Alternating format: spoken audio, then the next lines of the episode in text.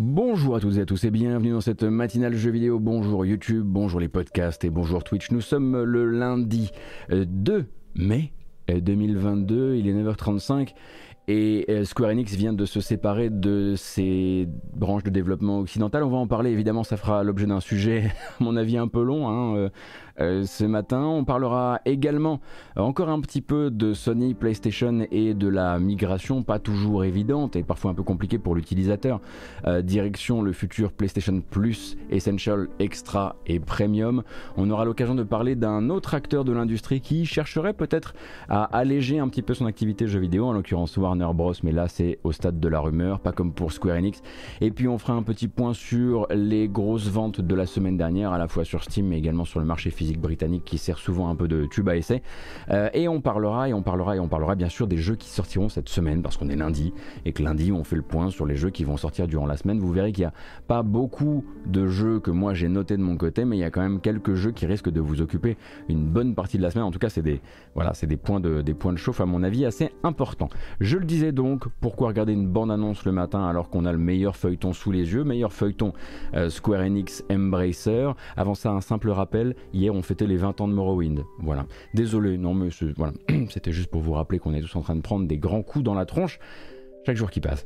Euh, donc le groupe Embracer, ce matin même, alors que je préparais cette matinale, vient donc d'annoncer un projet de rachat assez retentissant. Ils vont se porter acquéreurs de toutes les branches de développement occidentales de Square Enix et ce donc pour la modique somme de 300 millions de dollars, ce qui n'est pas bien cher.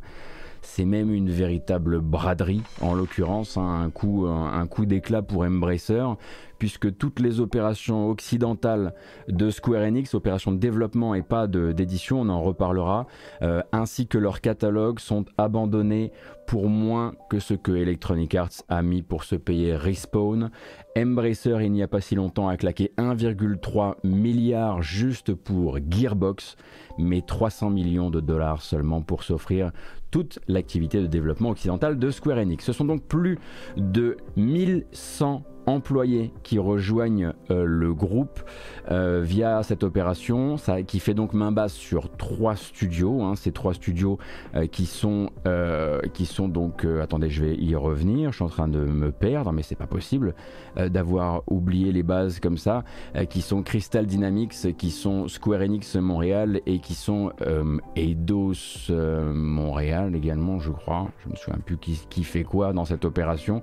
Donc trois studios, 8 et un catalogue de plus de 50 licences parmi lesquelles Tomb Raider, Deus Ex, Legacy of Kane, Sif, si on veut aller par là, même si ça fait longtemps que la série n'est plus très très vitale, on va dire. Euh, et donc tout ça ne sera plus normalement euh, la, la, la la propriété pardon, de Square Enix d'ici quelques mois. Il faut comprendre que euh, toute cette branche, en fait, si on va jusqu'à la, euh, jusqu'à la, si on va jusqu'à la fin de ce, projet de rachat, hein, si les régulateurs qui ont eux aussi un rôle à jouer là-dedans et un mot à dire, même s'il est, moins important dans ce cas précis, euh, eh bien, le rachat pourrait être finalisé entre juillet et septembre de cette Alors attention cependant, euh, Square Enix garderait, alors bien sûr ton activité japonaise de laquelle on va parler, mais à côté de ça resterait quand même éditeur de jeux pour l'Occident, donc éditeur et non plus développeur, ça voudrait dire qu'ils gardent quand même dans leur escarcelle des licences comme Just Cause qui était développé en externe, Life is Strange également, ainsi que Outriders, hein, souvenez-vous l'an dernier il disait même Outriders est désormais l'une de nos euh, nouvelles licences à succès. Euh, donc cette partie-là va quand même rester euh, du côté de Square Enix, qui à côté de ça bah, va se reconcentrer sur les productions Final Fantasy, évidemment sur FF14, évidemment aussi sur FF16, euh, et puis bah, ce que vous pouvez voir autour de, de, Nier, hein, bien sûr. Et euh, à côté de ça, donc, est-ce qu'on peut y voir un total retrait de Square Enix du jeu vidéo, du développement occidental? En tout cas, il y a clairement une incompréhension qu'ils ont fini par admettre euh, suffisamment. En tout cas, oui, pardon, j'ai même j'ai même pas parlé de Dragon Quest, mais euh, mais une incompréhension qu'ils finissent par admettre. Très probablement un jeu vidéo qui leur est trop cher. Ça, ils se sont largement exprimés sur le sujet à travers les années.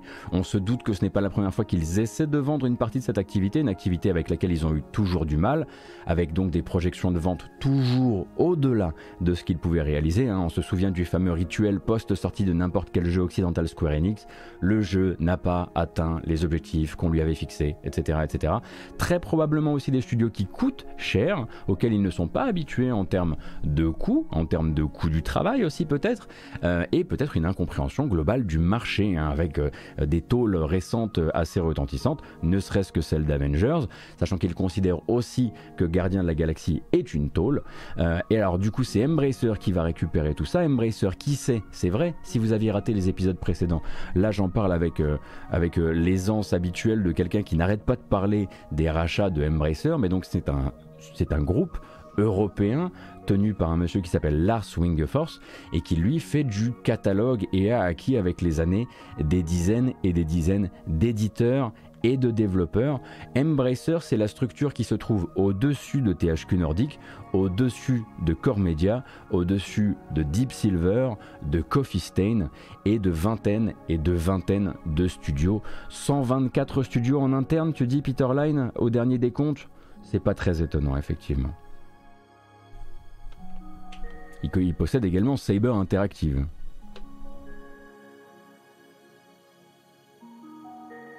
Alors, ils rachètent beaucoup, mais ils sortent quoi comme jeu Eh bien, ils sortent généralement les jeux que les studios étaient en train de travailler. En gros, Embracer est vu comme étant une société qui va euh, probablement laisser ses studios stars continuer à travailler sur ce qui doit potentiellement, enfin, on va dire être, on va dire être extrêmement porteur. Mais il y a beaucoup en fait du, travail euh, d'Embracer que vous connaissez peu, euh, puisque bah, parce qu'il travaille aussi sur le mobile, il travaille aussi sur le casu. En fait, il travaille sur ce sur quoi leur studio travaille. Ils possèdent Gearbox, hein, pour rappel. Hein, donc, ils ont un pied dans le triple A. Ils ont eu longtemps un pied dans le double A et doucement ils sont en train de mettre de plus en plus de pieds dans le triple A et ils en auront demain un très très gros en possédant donc Crystal Dynamics qu'on sait être à la fois au travail, je le rappelle, sur un nouveau Tomb Raider qui du coup avec transfert de la licence à Embracer sera, ne sera plus un Square Enix Tomb Raider mais un, juste un simple un nouveau Tomb Raider, toujours chez Crystal Dynamics, sachant que Crystal Dynamics, il y a également une équipe qui pour rappel était louée de Square Enix à Microsoft pour travailler sur Perfect Dark aux côtés du studio, on va dire, de, qui chapeaute le développement ou qui chapeautait le développement, un studio qui s'appelle The Initiative. Et ça, ça ne changera pas. Hein. D'ailleurs, The Initiative s'est déjà exprimé publiquement sur le sujet. Euh, ils vont continuer à travailler avec le Crystal Dynamics de Embracer euh, sur Perfect Dark. C'est simplement en fait que il y avait un coup à jouer très probablement d'un point de vue de Crystal Dynamics, au moins de Crystal Dynamics pour Microsoft. Bien sûr qu'on imagine qu'à un moment ou à un autre, ça a traversé la tête de Phil Spencer, l'idée de ramener Crystal Dynamics, un, studio très cousin de Microsoft depuis de très nombreuses années, en interne pour avoir une espèce de, doublette The Initiative Crystal Dynamics qui puisse travailler en interne, notamment sur Perfect Dark. Mais il faut bien comprendre que Microsoft n'est pas actuellement capable de se lancer dans des nouvelles opérations de rachat de studios. Je vous rappelle que euh, le rachat euh, d'Activision le rachat à près de 70 milliards de dollars d'Activision euh, est bien sous la loupe des régulateurs des marchés, notamment du régulateur américain, la FTC. Et du coup, à partir de là, ils ont besoin de montrer une image publique et une image vis-à-vis des marchés euh, qui, en l'occurrence, euh, ne bouge plus, en tout cas ne cherche plus à accumuler encore de la puissance et à accumuler de la potentielle puissance exclusive. Donc Microsoft, là, je pense, on avait peut-être entendu parler euh, des différents moments où Square Enix a eu envie d'écouler ses branches occidentales, surtout à un pareil prix, mais ils étaient probablement pieds et poings liés. Du coup, bah, Microsoft euh, va travailler maintenant de loin avec Embracer sur le sujet, euh, sur le sujet Perfect Dark.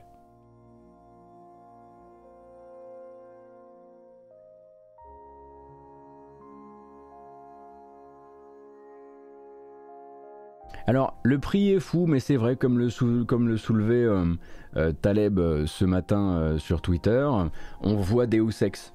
Très bien. on voit Tomb Raider, pour parler des licences, les deux licences les plus vivantes. Euh, bon, évidemment, on pense à ce que ça pourrait, euh, ce, que, ça pourrait faire, euh, ce, que ça, pourrait donner avec d'autres licences, comme Legacy of Kain, évidemment. Mais est-ce que Deus Ex et Tomb Raider sont maintenant des licences qui valent autant, qui, ont, qui ont en dollars la même valeur qu'elles ont dans les cœurs des 25-35 ans, c'est peut-être aussi cette question-là qu'il faut se poser, mais il y a quand même une très belle opération parce qu'il ne faut pas oublier non plus qu'on est dans un, on est dans un écosystème du jeu vidéo qui euh, galèrent à accéder à des développeurs opérationnels. Hein. On l'a vu par exemple avec Microsoft, hein, vous l'avez bien vu, puisque Microsoft est carrément allé chercher euh, Crystal Dynamics pour travailler sur Perfect euh, Dark plutôt que d'assembler une équipe en interne. La force de travail est désormais quelque chose d'extrêmement valorisable et 1100 employés, dont certains qui sont déjà opérationnels pour travailler sur du AAA, ça pouvait se valoriser de manière tout à fait différente. Pour Embracer, ça représente en tout cas une immense valeur. Hein. eux qui justement sont en train euh, de faire, euh, de doucement glisser du double A vers le, vers le triple A. Et dans cette optique-là, l'opération, elle est, elle est hallucinante, je trouve, euh, de... de on va dire de peu de valorisation financière, mais peut-être aussi qu'il y a des choses qu'on ne sait pas. Peut-être que ces studios, peut-être que les coûts de ces studios sont plus hauts que ce qu'on imagine au-delà de ça.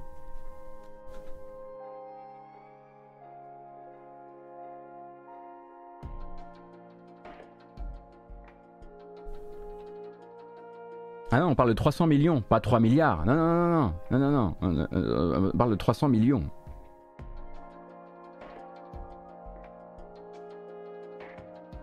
Ah oui, Zach. Ah oui, oui, tu, ah, vous croyez que je fourche depuis tout à l'heure? On parle bien d'un rachat à 300 millions de toutes les branches de développement euh, occidentales de Square Enix, exactement. Donc, qu'est en train de faire euh, finalement euh, un, Square Enix à ce moment-là. Bah, Très probablement se recentrer sur les marchés qu'ils comprennent, l'Asie en l'occurrence, euh, sur les opérations de développement qui fonctionnent déjà à l'international et du côté de l'Occident, à savoir Final Fantasy XIV, et puis bon, bah, peut-être la licence Final Fantasy au, au, global. Euh, très probablement aussi qu'ils avaient des besoins, hein, puisque le communiqué, euh, le communiqué de presse envoyé par Square Enix peu après l'annonce par Embracer euh, fait état donc de moyens qui vont être réinvestis par Square Enix dans ces sujets du moment, dans les sujets qui l'intéressent ces temps-ci, les nouvelles technologies, le cloud et évidemment la blockchain. Euh, donc euh, que vont-ils faire de ces 300 millions? Eh bien très probablement euh, tenter aussi d'aller d'aller infiltrer le blockchain gaming, s'essayer très probablement à un petit peu de jeu en play to earn et puis bah, probablement en revenir, sauf si ça marche bien, par exemple au Japon ou en Asie. mais de manière générale, c'est de ce genre de thunes dont ils ont besoin pour tenter d'autres choses et peut-être s'éloigner un petit peu de euh, on va dire, de nos rives à nous pendant euh, combien de temps? Combien de temps avant qu'ils reviennent Combien de temps avant qu'ils euh, potentiellement regrettent Mais n'oublions pas effectivement qu'il y a toujours eu une très grande incompréhension, celle de Square Enix vis-à-vis du marché occidental, qui s'imaginait qui s'imaginait qu'un qu'un Tomb Raider ça faisait du 10 millions, qui s'imaginait qu'un Deus Ex ça faisait du 2 millions, qui trouvait qu'un Hitman tapant son 3 millions en, en, première, je crois que c'était en en première année et demie. Euh, c'était une contre, contre-performance terrible. Euh, je pense sincèrement euh, qu'il y a aussi un vrai, qu'il y a eu pendant un temps chez eux un véritable souci sur la manière de comprendre le marketing du jeu vidéo en Occident, avec des dépenses marketing qui me semblent complètement délirantes. on l'a un petit peu vu aussi, hein, souvenez-vous avec, avec Outriders, où là ils agissent en tant uniquement que, qu'éditeur, hein, puisqu'il garde la licence Outriders par exemple. Euh, mais euh, en milieu d'année, on apprenait par exemple qu'après le très gros succès d'Outriders, qui était un succès très, très rapide et très éphémère, ben, on avait un Square Enix qui, voilà, qui n'avait pour l'instant toujours pas versé les moindres royalties euh, à Outriders parce qu'il n'avait pas encore recoupé les coûts de développement plus de marketing.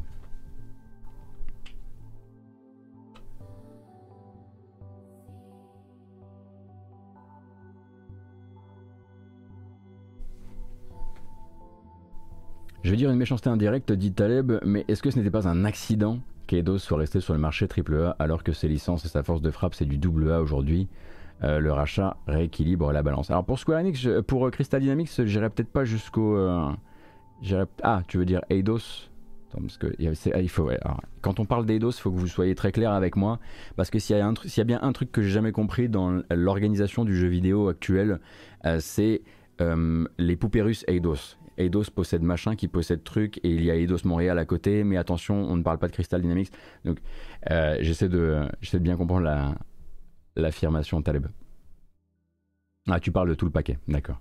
Ouais, je mettrais pas Crystal Dynamics dans, dans, une force de frappe double A quand même, euh, Taleb. Je te trouve un peu dur. Mais du coup, ça veut très probablement dire que de l'autre côté, quand Embracer va récupérer une, société comme Eidos, etc., il risque justement de renommer au moins l'une de ces entités juste Eidos. Euh, et je, vous conseille de vous pencher sur la page Wikipédia de Eidos pour voir le nombre de fois où ils, sont, se sont limite euh, revendus à eux-mêmes sous un nom approchant. Euh, Eidos Nordique, c'est ça. Et ça va finir de l'autre côté par s'être par rappelé Eidos après s'être appelé, appelé Square Enix Montréal, etc.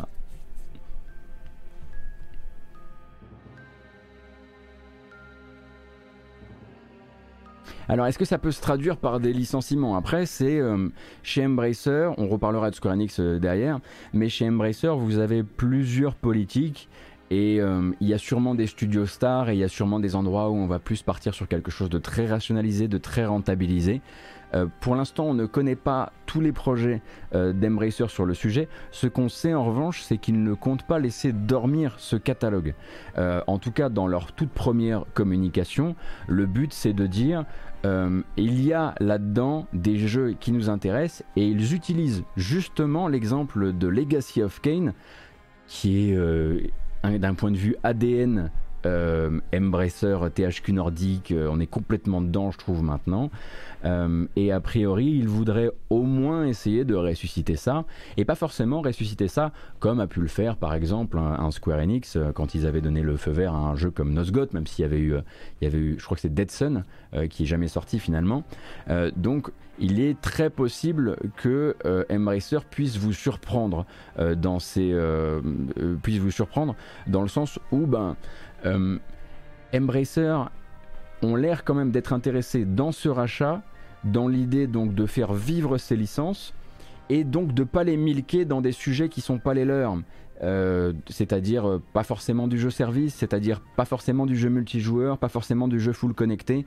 Ils parlent dans leur communiqué de presse aussi de laisser faire du jeu solo aux faiseurs de jeux solo. Chose, souvenez-vous, hein, qui avait été un petit peu au cœur d'une d'une demi-excuse voilée euh, de la part de Square Enix euh, quand ils avaient euh, parlé d'Avengers et de Crystal Dynamics, quand ils avaient dit justement, voilà, on s'est peut-être rendu compte qu'il ne faut pas essayer de faire rentrer des ronds dans des carrés et en l'occurrence que qu'on aurait peut-être dû s'intéresser à l'ADN des studios, à ce qu'ils ont envie de faire, à, quel est leur savoir-faire, avant de les obliger à faire euh, tel ou tel jeu. Alors du coup, ça veut très probablement dire, et pour l'instant on n'a pas encore de, euh, on n'a pas encore de, communication à ce propos. Hein. Là on reparle, on parle d'Avengers. Désolé, c'est un peu, un peu décousu, mais euh, ça veut très probablement dire que ça va, ça risque de permettre effectivement à Crystal Dynamics de doucement arrêter peut-être les frais sur un jeu comme euh, sur, comme Marvel's Avengers. On rappelle que les dernières annonces, alors qu'une partie de la communauté de Marvel's Avengers attend encore des nouveaux persos avec des nouveaux movesets, euh, ça a été de dire bah écoutez, en fait, ce qu'on va faire, c'est qu'on va, on va amener, euh, on va amener un de, une variante de Thor dans le jeu, donc très probablement avec un moveset assez proche. D'ailleurs, ça avait pas mal fait râler les gens qui jouent encore à Marvel's Avengers actuellement. et je pense qu'on peut doucement tabler sur une fin des opérations euh, sur, euh, sur Avengers, euh, et très probablement aussi, sauf si Marvel allait signer son, enfin allait, allait recréer un deal ailleurs auprès de Embracer, bah, j'imagine que du coup, un Guardian of the Galaxy 2 par Crystal Dynamics n'est plus du tout dans les probabilités, en tout cas n'est plus du tout dans les plans directs. Il pourrait, hein, de toute façon c'est Marvel qui licencie derrière, ils licencient ça où ils veulent. mais sachant que Crystal Dynamics est déjà en assistance avec Microsoft et The Initiative sur le nouveau Perfect Dark et qu'ils ont à côté de ça un nouveau chantier d'un nouveau Tomb Raider, c'est pas non plus extensible, hein, Crystal Dynamics.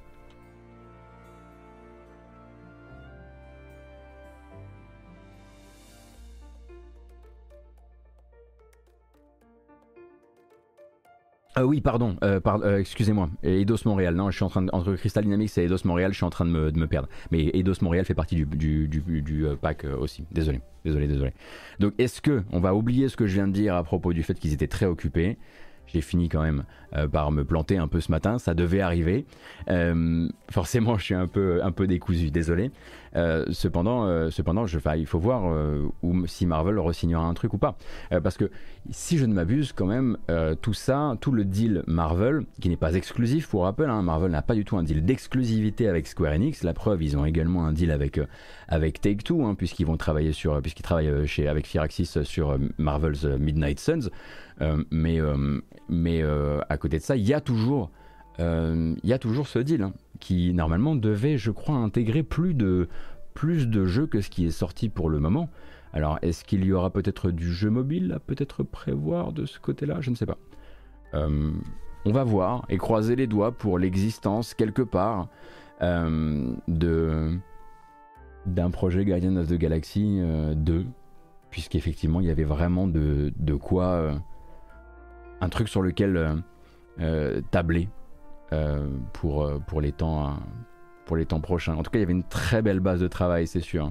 Alors, il commence à fuiter des trucs, évidemment. Hein. Là, on est en live et forcément, euh, donc euh, l'interprétation du live d'annonce euh, d'Embracer, une interprétation potentielle du live d'annonce d'Embracer laisserait penser donc qu'il lancerait directement chez Eidos Montréal, du coup justement dont on vient de parler comme ceux qui avaient rendu une copie assez intéressante sur Guardians of the Galaxy, mais qui à la base était plutôt branché Deus Ex. Donc une nouvelle équipe, une, une production complexe, complexe, une nouvelle techno un nouveau studio et un challenge modéré, un easy challenge. Euh, d'accord. Unreal Engine 5 et un potentiel nouveau Deus Ex donc pour Eidos Montréal. C'est une manière de comprendre un truc qui a été dit durant le tout récent hein, live d'annonce de Embracer. Donc on va évidemment se laisser, euh, voilà, on va se laisser quelques jours pour que tout ça soit digéré, pour que la poussière retombe pour qu'on ait ici ou là euh, des euh, execs de chez Embracer qui viennent nous dire attendez c'est pas exactement ce qui s'est euh, s'est passé. C'est pas exactement ce qu'on voulait dire. On l'a voilà on l'a dit comme ça parce qu'il faut bien comprendre que là il y a, y, a, y a des gens à satisfaire il y a des actionnaires à satisfaire aussi. Attendons d'avoir des trucs un peu plus un peu plus solides.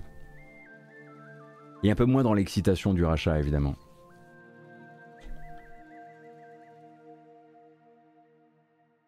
Hmm. Et puis évidemment, bah, derrière, euh, ça, ça, laisse, euh, ça laisse une ouverture.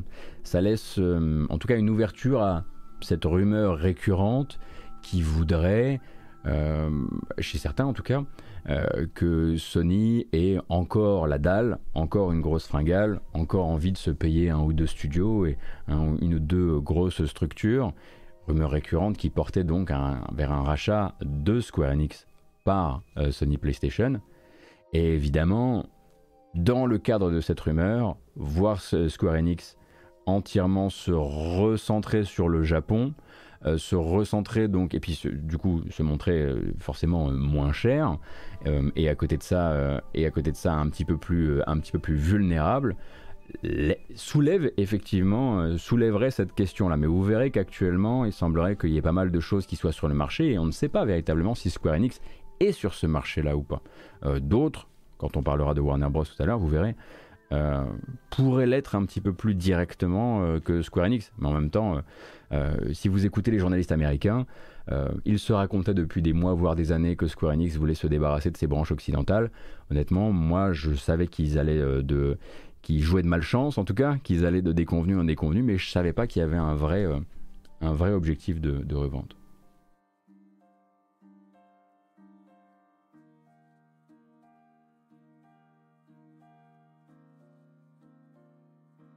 De toute façon, dans les jours à venir, il faut bien comprendre que l'actu va être assez floue. Euh, voilà, beaucoup de gens vont poser beaucoup de questions aux gens de Embracer. Vous voyez là par exemple, quelqu'un a demandé euh, qu'est-ce que vous allez faire de Sleeping Dogs? Il n'y a donc il n'y a pas eu de réponse disant nous n'allons pas faire de nouveaux Sleeping Dogs. Du coup, vous aurez des articles qui diront ils n'ont pas répondu par la négative à un nouveau Sleeping Dogs. Ça va être un peu fatigant pendant un temps, hein, mais c'est ce qui se passe quand on a effectivement un catalogue comme ça de 50 euh, 50 licences, dont de très nombreuses dormantes. Euh, ou mourantes, hein, parce qu'il y a les dormantes, celles qu'on n'a pas vues depuis 1000 ans, hein, euh, euh, en l'occurrence euh, un, nouveau Gex par exemple, le gecko, mais les mourantes, quand on parle par exemple de Sif, dont on sait actuellement, bon le dernier était malheureusement misérable, mais dont on sait que voilà la valeur commerciale est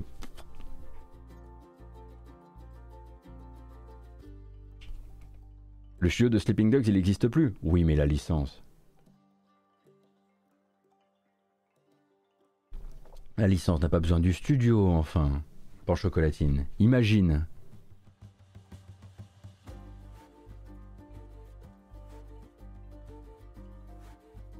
Cependant, effectivement, euh, c'est Sony hein, qui doit quand même peut-être euh, se la croquer, si je puis me permettre.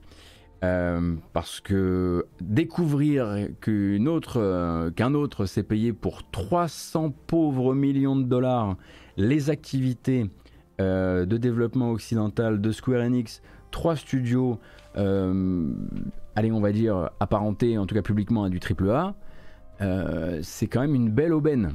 Et c'est quand même des studios desquels ils auraient pu faire un, peu ce qu'ils voulaient en l'occurrence. Également au niveau des licences.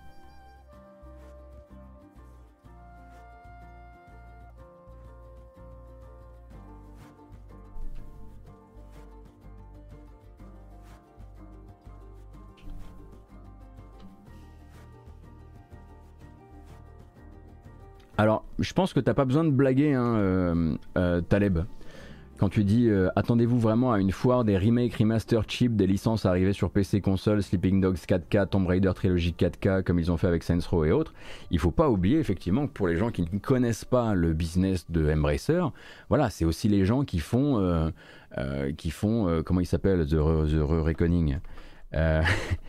Euh, alors, il confie évidemment pas ça au studio. Euh, voilà, Kingdom of Amalur The Reckoning est devenu Kingdom of Amalur The Re-Reckoning.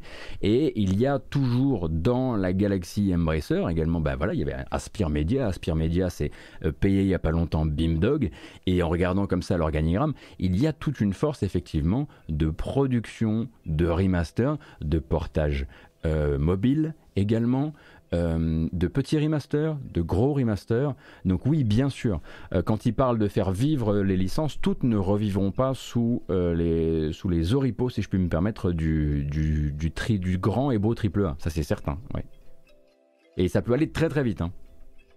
Je vous rappelle que c'est un, donc un projet, de, un projet de rachat qui pourrait être finalisé d'ici à la deuxième partie de l'année 2022. Pourquoi Pour les gens qui se poseraient la question par rapport à un Microsoft ou ce genre de choses, eh bien parce qu'en fait Embracer déjà de base n'a pas le pouvoir de l'exclusivité, contrairement à un Microsoft. Hein. Euh, eux ils distribuent sur le plus grand nombre de plateformes possible. Donc pour la Federal Trade Commission, il y a une question en moins à se poser, ça tombe bien, c'est la plus grosse qui se pose, c'est est-ce qu'ils auraient le pouvoir de priver une partie du consommateur euh, des licences et des jeux qu'ils rachètent? Non, c'est pas dans leur intérêt justement. Et puis c'est pas. Ils ne, sont pas des faiseurs d'exclusivité. Est-ce que cela arrive de faire des bons jeux Du coup, ben, Gavroche, euh, écoute, euh, Valheim est un immense succès de la petite branche Coffee Stain. Euh, Satisfactory est un immense succès également. ils possèdent Gearbox, donc ils continueront à faire les prochains jeux Gearbox qui ne sont pas du coup Borderlands, puisque Borderlands ça reste avec, avec Take-Two. Ils font euh, demain, euh, ils ont fait Deep Rock Galactic évidemment, hein, si vous vouliez de l'excellent jeu, ne serait-ce que chez, Coffee Stain.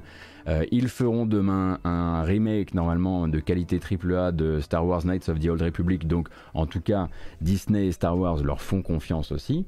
Faut pas voir ça comme c'est pas c'est pas un petit studio double A qui, qui s'est offert, qui a mangé plus gros que lui là. Hein. Faut bien comprendre que il y a une multiplicité de type de projet au sein actuellement d'Embracer. Euh, oui, vous avez les jeux de chez THQ Nordic, oui, vous avez les expéditions Rome, les trucs auxquels une partie du public euh, ne jouera jamais, mais il y a désormais, enfin, le, truc est un monstre et on ne peut pas juste regarder Embracer et dire voici le jeu vidéo tel que Embracer le fait. Ça, ça n'existe pas. Embracer fait de la VR, fait du mobile, fait du free-to-play, fait du, du, full connecté, fait du grand jeu solo, encore, hein, faut le rappeler, parce que euh, pendant ce temps-là, les gros éditeurs, beaucoup de gros éditeurs, notamment occidentaux, euh, je dis notamment occidentaux, mais non, ça marche pas parce qu'on vient de parler de Square Enix, euh, sont justement en train d'essayer de tout surconnecter et c'est pas en fait, il n'y a pas une moulinette Embracer. Il n'y a pas quelque chose qui fait qu'à partir de là, il y a évidemment des jeux dont on va essayer et des licences dont on va essayer de rationaliser l'intérêt financier, bien sûr, mais il n'y a pas une espèce de modèle sur lequel on va tout, on va tout passer.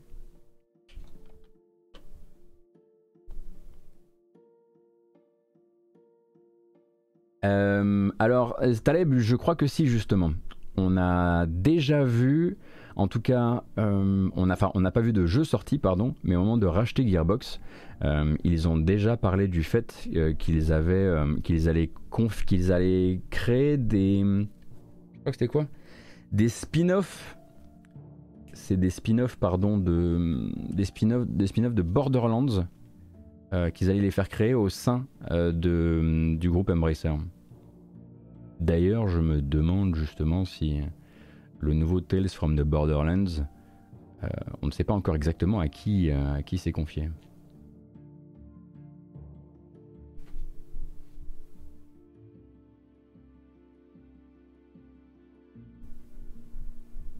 Il fait chaud dans cette pièce aujourd'hui.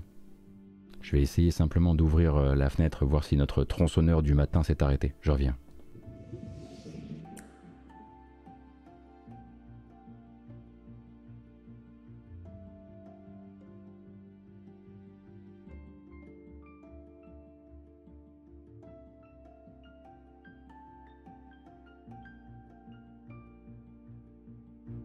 Il n'a pas exactement terminé, mais honnêtement, moi, je ne peux plus. Je ne peux plus, je, meurs, je me meurs de chaud.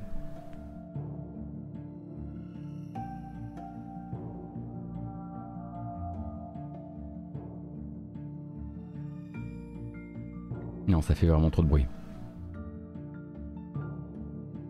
Quelle catastrophe. Alors on n'oublie pas cependant, et un petit, euh, un petit résumé exact de la situation. Donc, euh, du côté des licences, des licences comme Tomb Raider, des licences comme euh, Deus Ex, euh, comme Thief, comme Legacy of Kane, passent dans le groupe Embracer. Attention cependant à ne pas confondre avec la partie édition de Square Enix qui reste la propriété de Square Enix.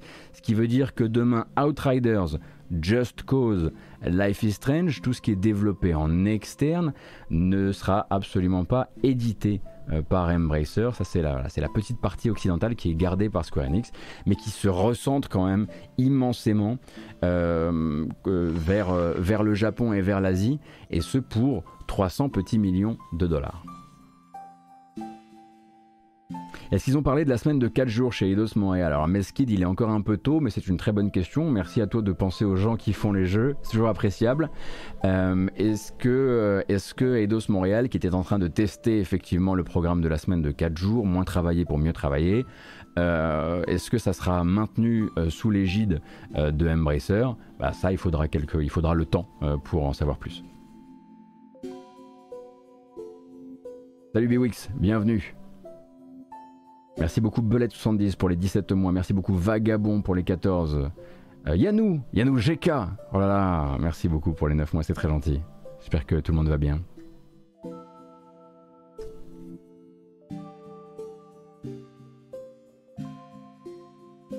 Eh ben, c'est bizarre tout ça.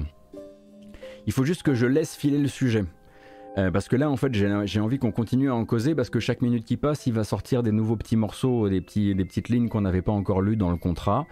Euh, et il faut qu'on passe à la suite. C'est probablement la meilleure manière. Euh, voilà, on va laisser refroidir le sujet et on reviendra dessus mercredi matin avec très probablement beaucoup, beaucoup plus de petits détails. alors oui, c'est vrai qu'on peut, on peut parler on peut parler de Warner Bros. On peut parler des, des, jeux Warner Bros. Alors, on raconte donc que à la suite des transferts donc de Warner Bros Games. Warner Bros Games est une entité qui a été créée euh, lors du transfert des activités jeux vidéo depuis le groupe américain AT&T jusqu'au groupe Discovery. Ça s'est passé l'an dernier. Et à ce moment-là, donc, les actifs jeux vidéo euh, de Warner Bros Games, donc les studios que vous connaissez comme Rocksteady, Warner Bros Montréal, Avalanche Software, TT Games, Monolith Productions et bien entendu NetherRealm, les développeurs d'Injustice et surtout de Mortal Kombat, euh, eh seraient a priori, en tout cas selon des informations lâchées un petit peu dans la nature euh, ce week-end, à nouveau sur le marché. Je m'explique. C'est le journaliste euh, Imran Khan, du site Fanbyte, euh, qui a laissé entendre en toute fin de semaine dernière que les derniers jours l'avaient conduit à entendre depuis plusieurs sources en même temps de nouvelles rumeurs d'un Warner Bros qui chercherait à se séparer de ses actifs jeux vidéo. Alors vous allez me dire encore, oui, encore. C'est vrai que ça fait déjà deux ans qu'on entend régulièrement parler de ça. Déjà en 2020, il y avait eu plusieurs rumeurs qui disaient que ATT voulait lâcher du lest et donc se séparer de ses activités jeux vidéo. Euh, on avait entendu parler de ça, on ne savait pas bien qui étaient les repreneurs, mais il y avait déjà dans la liste des potentiels euh, prétendants Electronic Arts, Take-Two, il y avait Microsoft, il y avait Sony, euh, il y en avait quelques autres. et à l'époque, eh bien, AT&T s'était ravisé, ils avaient démenti publiquement la rumeur, ils étaient passés à autre chose. Et puis en 2021, l'an dernier, justement, une manière de réduire cette voilure a été de dire ok, AT&T va céder Warner Bros. Euh, les, comment dire, l'activité jeux vidéo Warner Bros au groupe Discovery et ça crée justement cette nouvelle entité Warner Bros. Games. Warner Bros. Games qui a donc récupéré tout ce qu'il y avait à récupérer là-dedans, les studios, les licences, les projets en cours. Et a priori, Warner Bros. Games de l'autre côté serait de son côté, enfin comment dire, serait à son tour euh, plutôt motivé pour justement se séparer un petit peu de l'activité de développement jeux vidéo, en tout cas selon cette même rumeur qui dirait que ces jours-ci, Warner Bros. Games est un petit peu en train d'essayer d'organiser euh, une petite, pas forcément une brocante, mais en tout cas une, euh, une vente de ces, de ces licences, de consulter les différents potentiels acheteurs dans le but peut-être de céder ici TT Games, les développeurs des jeux, des jeux Lego comme Lego Star Wars The Skywalker Saga qui est sorti il y a pas longtemps, ici peut-être NetherRealm qui travaille sur Mortal Kombat. Est-ce qu'il céderait forcément les licences avec, selon Imran Khan, il serait possible que Warner Bros. Games, enfin on va plutôt les appeler WB Games parce que c'est comme ça que ça s'appelle, euh, il pourrait céder aussi des licences euh, dans l'opération, mais pas forcément toutes en l'occurrence. Et du coup, ces tweets du week-end, ce fameux Imran Khan de Fanbyte, qui est un, généralement un journaliste quand même extrêmement sérieux, je le rappelle, qui n'est pas adepte de la rumeur pour la rumeur. La dernière qu'il est sorti, euh, c'était l'annonce donc de Xenoblade Chronicles 3 euh, et le fait qu'il était dans son dernier, euh, dans sa dernière ligne droite. Donc en l'occurrence, voilà, quand il, quand il sort un truc, en tout cas pour l'instant, il nous a pas habitué à se perdre en affirmation complètement, complètement olé olé. Et on reparlerait à nouveau d'Electronic Arts, de Take-Two, de Sony, de Tencent, de Microsoft, même si bon, c'est un peu plus compliqué pour eux avec le, avec le projet de rachat actuel Microsoft Activision, même de NetEase et de PUBG Corp, donc euh, en Corée, euh, qui pourraient être intéressés du coup pour récupérer euh, une, un ou plusieurs de ces actifs jeux vidéo. Alors rappelle qu'actuellement il y a beaucoup de projets en cours hein, chez Warner Bros. Games, puisque Rocksteady est donc sur son Suicide Squad Kill de Justice League, qui a été repoussé à l'an prochain. TT Games qui vient de sortir Lego Star Wars euh, de Skywalker Saga est déjà au travail sur un nouveau jeu Lego, peut-être même déjà un jeu Lego Star Wars, je ne sais plus. Euh, Warner Bros Montréal doit sortir Gotham Knights normalement d'ici la fin de cette année. Euh, Avalanche Software, donc Avalanche Software pour rappel, ce ne sont pas les gens qui font Just Cause, mais ce sont les gens qui font, qui ont montré le gameplay il y a pas longtemps de Hogwarts Legacy, donc le jeu dans l'univers de Harry Potter et qui avant ça faisait Disney Infinity. Monolith Productions que vous connaissez pour Shadow of Mordor euh, et sur un open world d'action Wonder Woman, donc là encore une licence euh, Warner Bros. Et NetherRealm, aux dernières nouvelles, serait plutôt au travail sur un Mortal Kombat, Mortal Kombat 12, euh, plutôt que sur un, Injustice. et donc, a priori, il y aurait une volonté chez Warner Bros. Games, toujours selon Imran Khan, une volonté d'économie. du coup, est-ce qu'il y a beaucoup de gens qui lui ont dit, oui, mais on en a marre de cette consolidation. Euh, pourquoi euh, ça ne peut pas rester comme ça? Euh, Est-ce que c'est forcément un gros du circuit, un Microsoft, un Sony, un Electronic Arts qui doit récupérer ces studios-là? Et bah, en l'occurrence, la réponse de Imran Khan serait de dire bah, là, en fait, on parle vraiment de réduire la voilure pour, pour le groupe Discovery et dans le sens de c'est soit on vend, soit soit on arrête. du coup, du coup, la rumeur pour l'instant, elle est vraiment, elle est, elle, est centrée autour de ce journaliste qui a entendu, en gros, hein, que, que, certains, que bon nombre de, de prétendants seraient intéressés, et on attend maintenant de voir ce qui pourrait arriver, sous quelles échéances, etc., etc.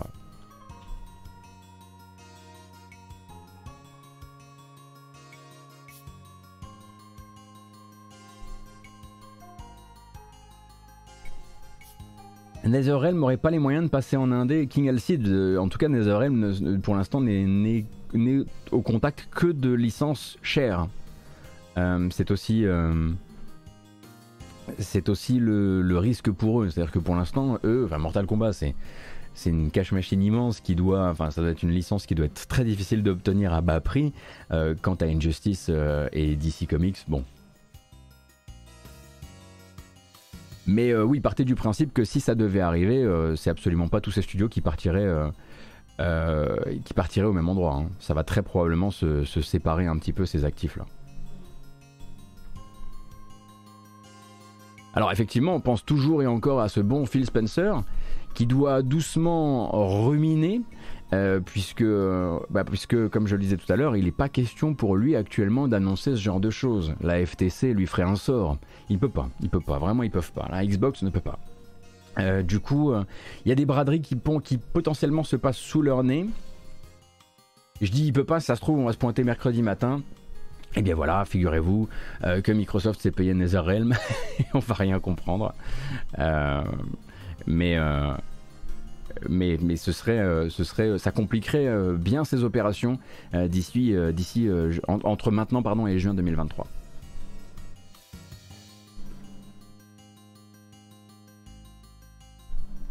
Merci beaucoup Grignac pour le follow. Merci Major Keen également, ainsi que Nocturi, ainsi que Cozy Fireplace. Bienvenue à toutes et à tous. J'espère que vous allez bien. J'espère que la couverture de l'actu vous plaît.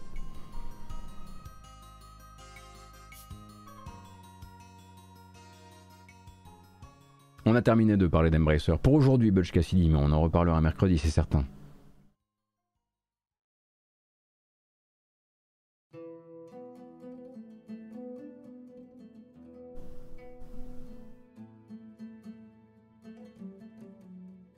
Mais il faut qu'il arrête avec ça. Parce qu'en fait, à chaque fois que je, parle, j'ouvre le micro et du coup, vous devez entendre un mec derrière qui est là. Mais j'y peux rien, malheureusement. Je suis désolé. Sinon, je, Sinon, je crève de chaud comme pas possible. On va parler un peu de Sony, euh, du coup. Et vendredi, on parlait donc de ce bug au timing tout à fait cocasse, hein, celui qui empêchait les abonnés PS Plus et PS Now de prolonger leur engagement notamment en utilisant des cartes prépayées indisponibles dans le commerce. Alors pourquoi timing cocasse?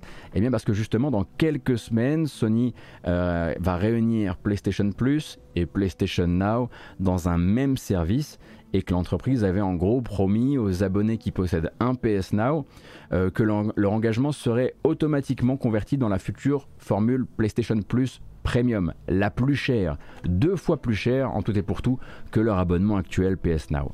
Mieux que ça, Sony avait même annoncé en début de semaine dernière que si vous possédiez les deux abonnements, PS Plus et PS Now, ce serait la date de fin la plus éloignée de vos deux euh, qui servirait du coup de date butoir à ce futur surclassement en, PlayStation Premium, euh, PlayStation Plus Premium.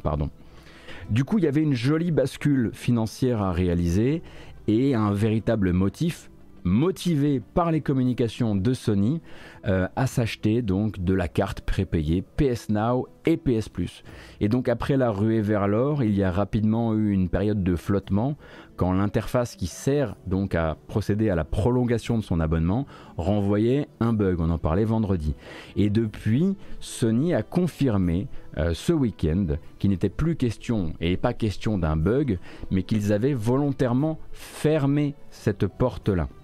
Donc la euh, communication officielle, la citation officielle nous dit ceci.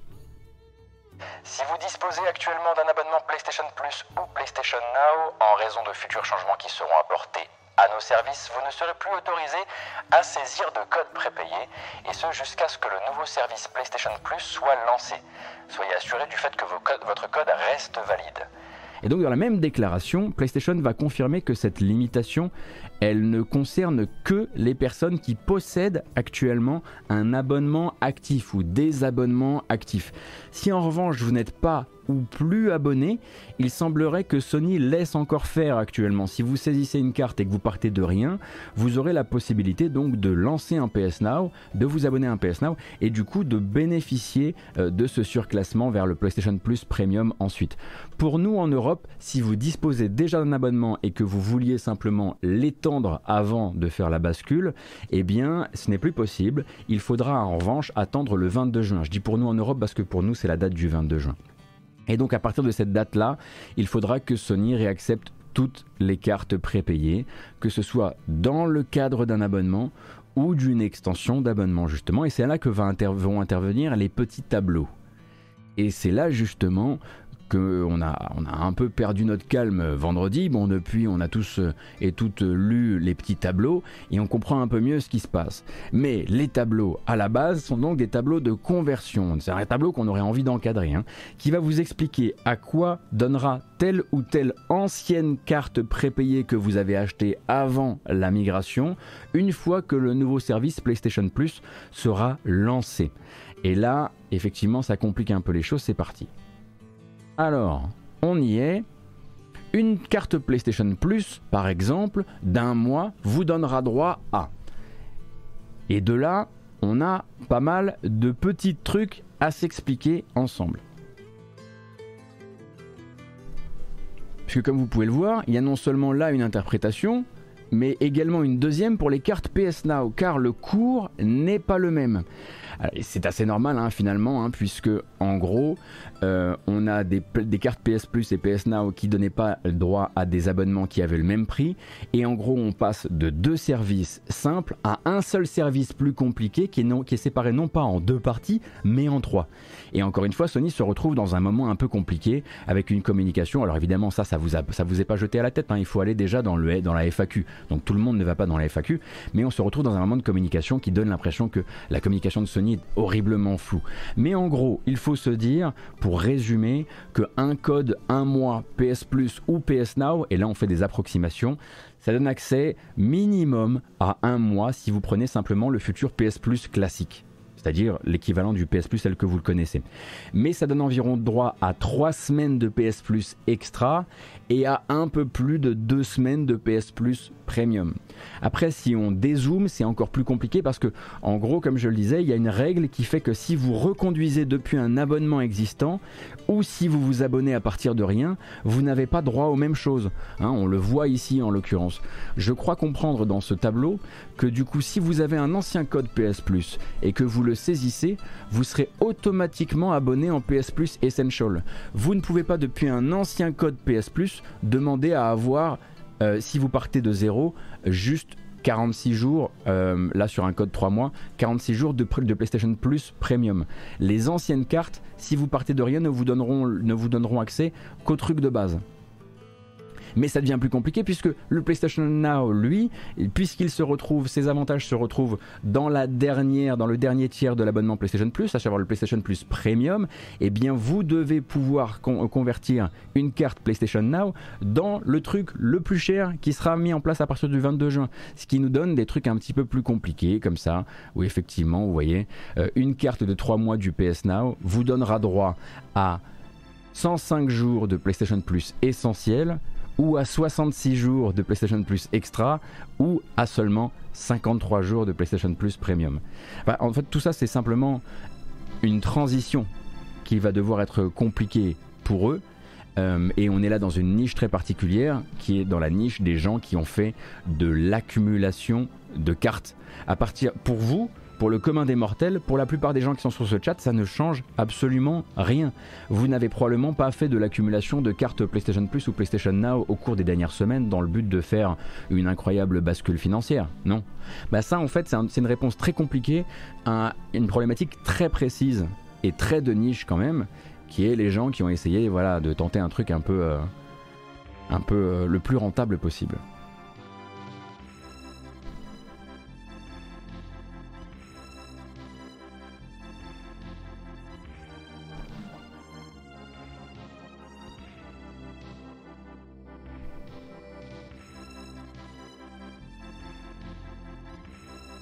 Et à côté, Microsoft convertit gratuitement un jour de Xbox Live Gold en un jour d'Xbox Game Pass Ultimate. Alors Warzeo, en revanche, euh, en l'occurrence, ça c'est sûr que le problème, c'est que dans les milieux euh, autorisés, on va dire, ou dans les milieux qui s'intéressent euh, à ces choses-là, maintenant ça va créer une, une, une comparaison.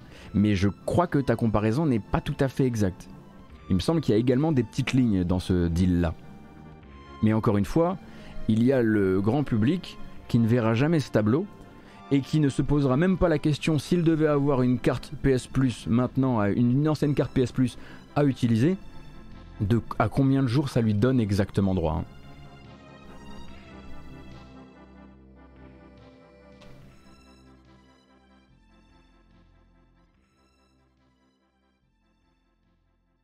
Nikolevich qui dit alors si j'ai accumulé parce que j'ai repris une carte un an juste avant qu'il ne me reconduise automatiquement pour un an, j'avais oublié de désactiver le truc automatique. Bravo. Moi je suis également team, euh, team j'oublie.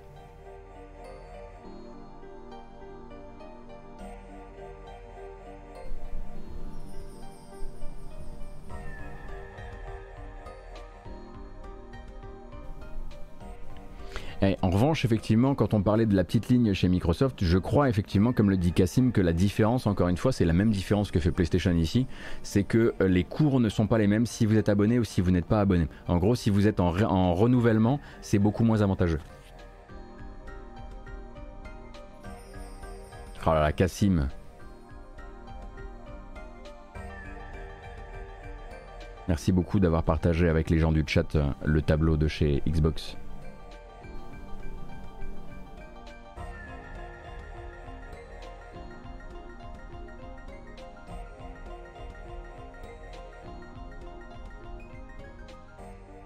Mais bon, voilà, c'est juste un moment douloureux à passer, on va dire, euh, qui, euh, en l'occurrence, euh, donne cette impression d'une communication extrêmement floue, etc. Mais encore une fois, il faut comprendre qu'on est vraiment, non seulement on est nous dans une niche à nous intéresser à ces choses-là, à faire les comptes, à faire les comptes de rentabilité des services, et en plus dans cette niche-là, il faut encore voir les gens qui effectivement se sont jetés sur de la carte prépayée d'ancienne génération dans le but de, faire une, de faire une économie d'ici au 22 juin pour la date européenne.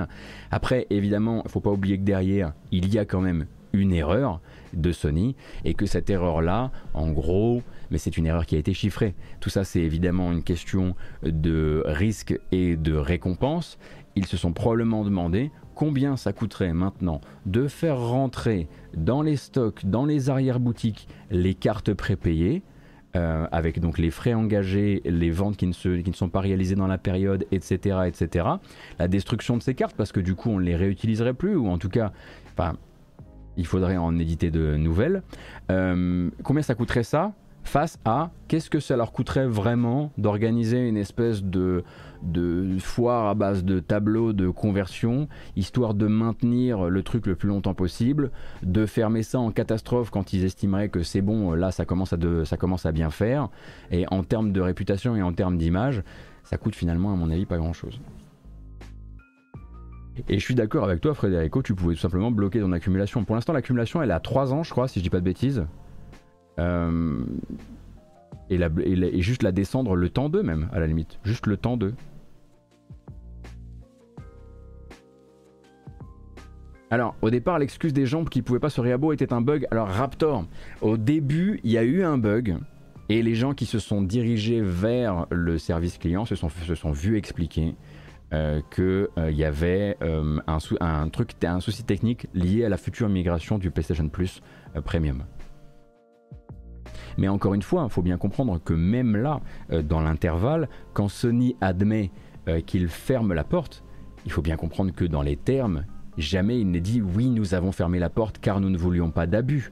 Ils disent nous avons fermé la porte car la plateforme a besoin actuellement d'un peu de tranquillité le temps que nous, on prépare la migration.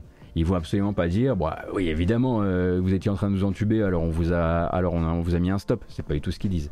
La justification reste technique.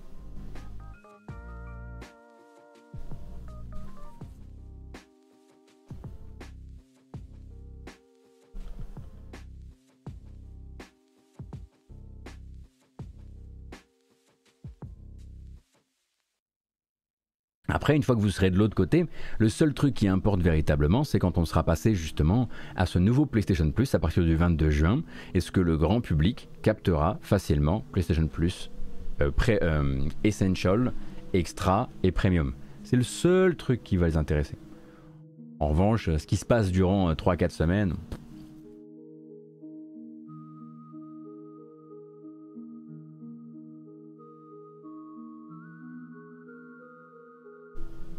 Alors, ça, c'était donc pour euh, Sony qui a partagé ce tableau si vous avez envie de l'utiliser, si vous avez envie de savoir, si vous aviez des cartes qui ne marchaient plus, comme ça vous saurez exactement à quoi ça vous donnera droit de l'autre côté à partir du 22 juin.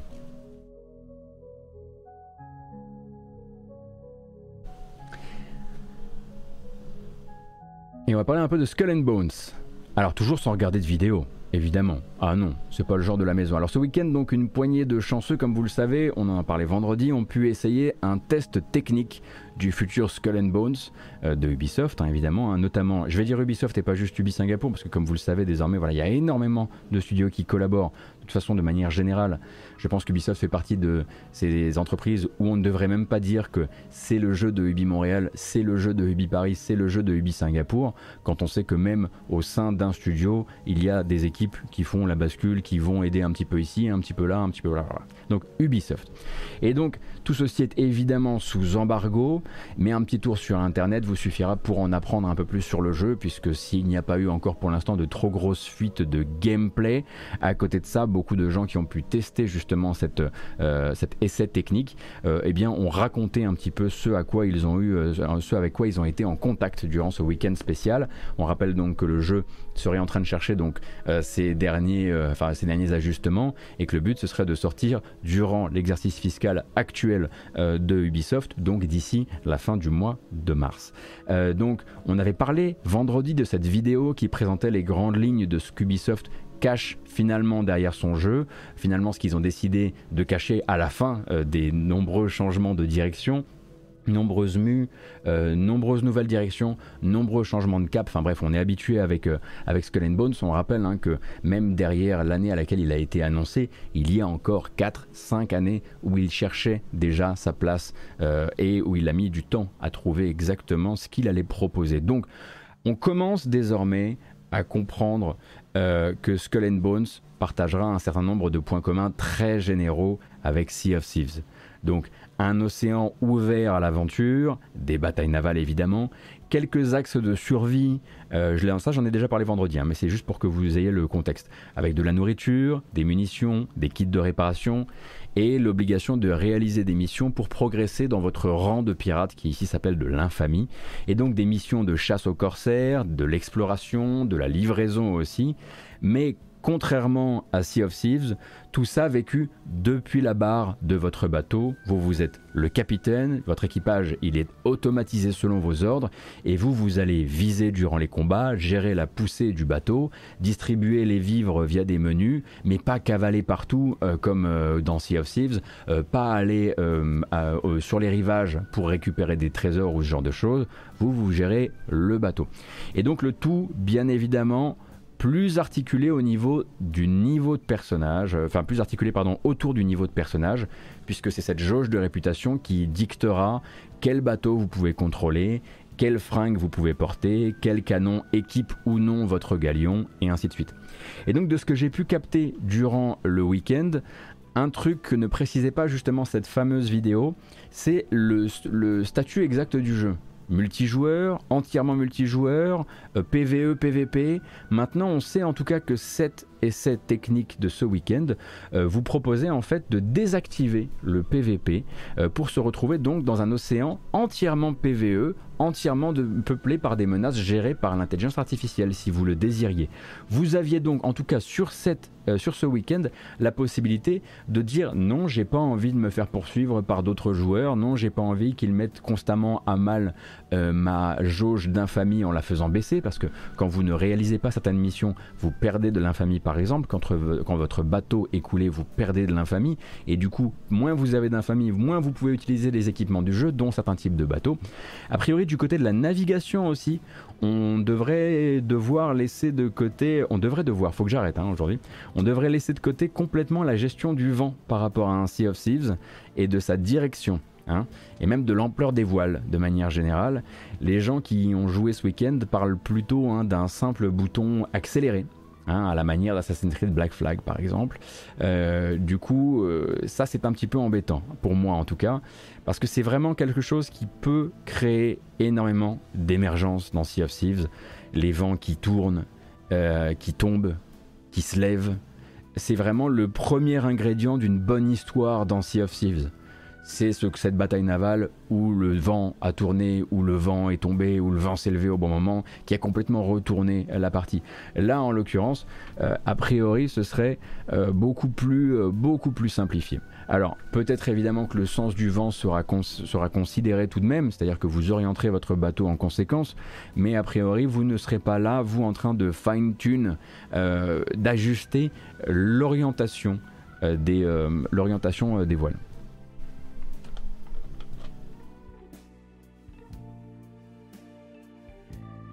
Pardon Raptor, ouais, je me suis un peu, euh, j'ai un peu accéléré sur Black Flag, euh, pardon. C'est pas un jeu auquel j'ai énormément joué. Donc, encore une fois, il faut bien comprendre que moi, ce que je capte là, c'est généralement du, bruit de qui est transmis par machin, euh, et de manière générale, il est possible qu'il y ait quand même une gestion du vent, mais qu'elle soit beaucoup moins beaucoup moins fun, beaucoup moins pointu, euh, ou beaucoup moins euh, demandante en temps et du coup en attention du joueur pour, être, pour être en l'occurrence convaincante, par exemple pour une personne qui aime beaucoup jouer à Sea of Thieves. Je ne dis pas actuellement voilà, que, qu'il n'y a pas de gestion du vent dans le jeu. On verra évidemment. Hein. Pour l'instant, ce sont uniquement des choses euh, qui transpirent. Transpire également de ce week-end de, ce week-end technique la possibilité pour les joueurs de commercer entre eux. Alors commercer quoi? Ça on ne sait pas. Euh, est-ce qu'il y aura donc de la monnaie? Est-ce qu'il y aura la possibilité de simplement s'échanger euh, des boulets, des provisions, des kits de réparation pour le bateau? Également, hein, le journaliste Ethan Gak de Kotaku nous annonce euh, que euh, l'un de ses contacts qui joue actuellement au jeu, euh, lui a pu, dans l'une des échoppes dédiées aux cosmétiques, parce qu'il y aura beaucoup de styles de pirates et donc de cosmétiques dans le jeu, a déjà pu apercevoir dans, cette, dans ce week-end d'essai technique donc la mention d'un Battle Pass. Mais ça, on pouvait s'y attendre. Hein. Je veux dire, personne n'est véritablement surpris de découvrir que un jeu entièrement bourré de cosmétiques ne proposera pas un truc de type Battle Pass euh, Skull Boats ne me surprend pas, pas particulièrement avec ça, quoi.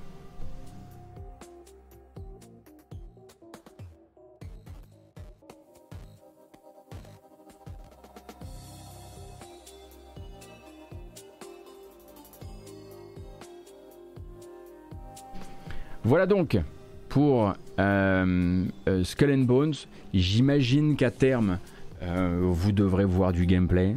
Euh, on, fait quand même route. N'oublions pas qu'on est euh, en mai, que juin c'est très bientôt, euh, que Ubisoft va forcément à un moment ou à un autre là lancer un cycle de com et que ce sera très probablement la nouvelle, la redéclaration de communication de, de, Skull and Bones qui va un petit peu probablement faire table rase de ce qui a été montré par le passé en salon, puisque la dernière fois qu'on l'a vu en salon, on était très probablement plus proche, il me semble, du PVP en arène et donc, bah voilà, ils vont vraiment euh, faire table rase du passé à ce moment-là, quoi.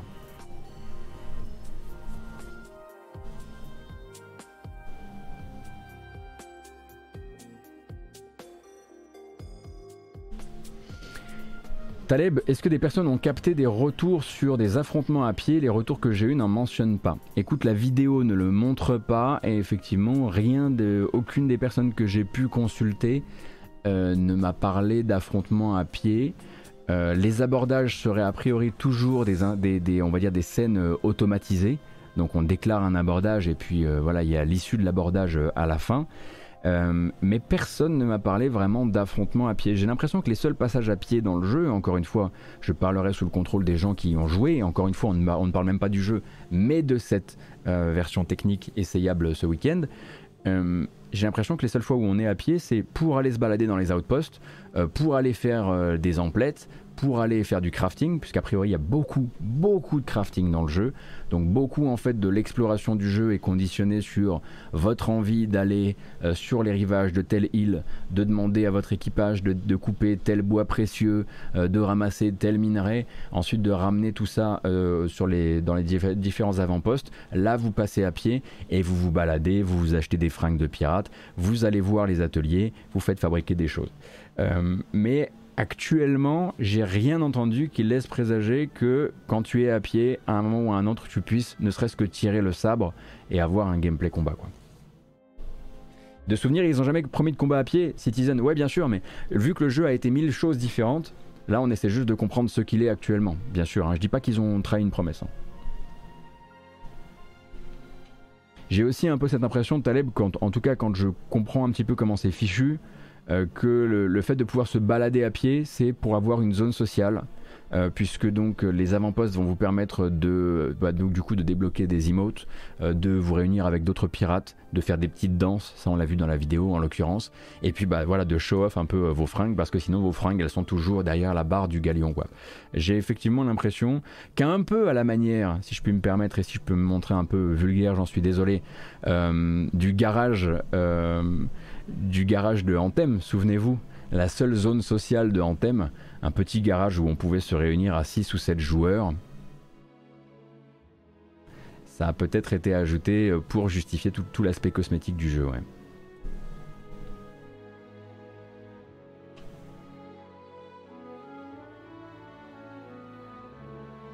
Je sais pas si vous vous souvenez du garage du Anthem, mais ça c'était un sacré délire aussi.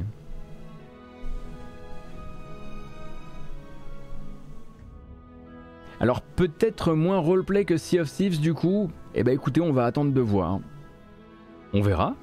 Est-ce que vous pensez que à la prochaine bêta un peu plus publique, moi je pourrais y accéder? On verra s'il y a de la rancune ou pas. on n'est jamais bien sûr. Hein.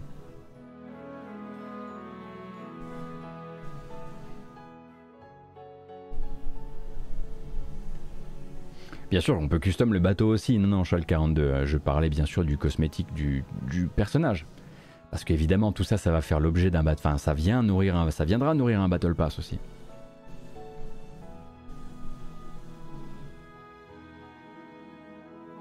Alors, tant qu'on est dans les, alors là on est, c'était du on dit, mais on va passer à la rumeur, et c'est plus une rumeur euh, issue donc d'une interprétation de récentes mises à jour euh, du Microsoft Store. Les vignettes euh, Microsoft Store et donc EA Play euh, de FIFA 22 et, de Battlefield 2042 comportent désormais un petit macaron Game Pass.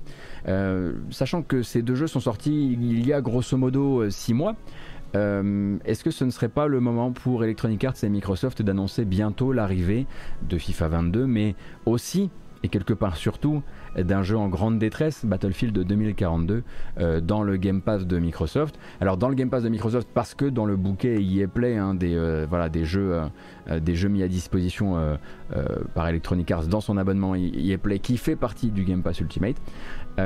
c'est une possibilité. Est-ce que ça permettrait de redresser la barre, pardon hein, pour les métaphores marines aujourd'hui, je sais pas ce qui se passe, pour Battlefield 2042 Le jeu vient de recevoir la communication en VoIP. Il est en pleine euh, retape actuellement chez DICE qui pour rappel a annoncé qu'ils allaient corriger le design des maps principalement pour les rendre plus adaptés donc au jeu à moins de 120 joueurs parce que le 120 joueurs pour beaucoup de, personnes était une erreur euh, ou en tout cas n'est pas agréable dans, le, dans la dans la, configuration actuelle. Donc s'il venait, si Battlefield 2042 venait à rejoindre le Game Pass actuellement, euh, ce serait une, on, pourrait tout à fait se, dire que c'est une version de travail. C'est vraiment une version de travail et qu'il est encore voué euh, à s'améliorer. Alors, est-ce que ça le sauvera? Je ne sais pas, mais à s'améliorer dans les mois à venir.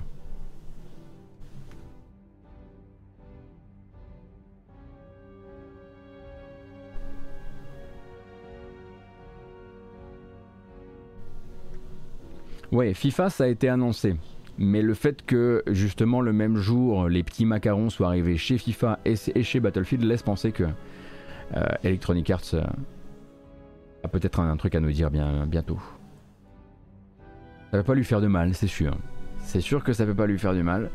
Euh, il faudra voir si ça permet euh, à Battlefield 2042 de, de juste d'avoir de, réunir un petit peu plus de joueurs, hein, parce que là actuellement les chiffres sont vraiment vraiment pas bons. Pour rappel, alors ça vaut pour Steam évidemment, euh, mais ce n'est pas le seul indicateur. sur console Xbox justement, si mes souvenirs sont bons, Battlefield 2042 ne fait plus partie du top 40. J'ai bien dit top 40, hein. pas top 14, pas top 4 top 40. Euh, et, euh, et, à côté de ça, euh, alors on n'a pas, je crois qu'on n'a pas le, on n'a plus le chiffre très récent chez, PlayStation, mais la chute est, est vertigineuse.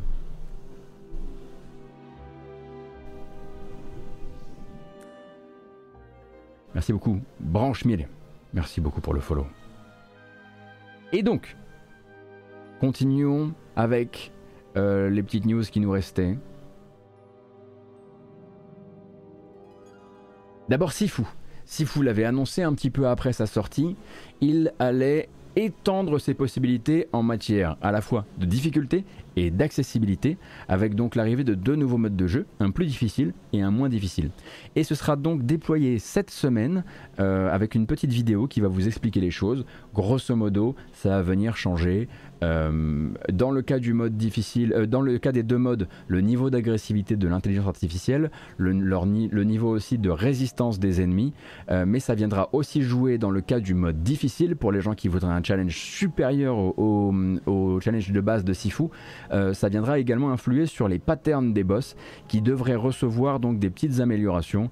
Donc voilà, comme ça, si vous avez envie de vous refaire casser le nez, ce sera possible. Et donc petite vidéo.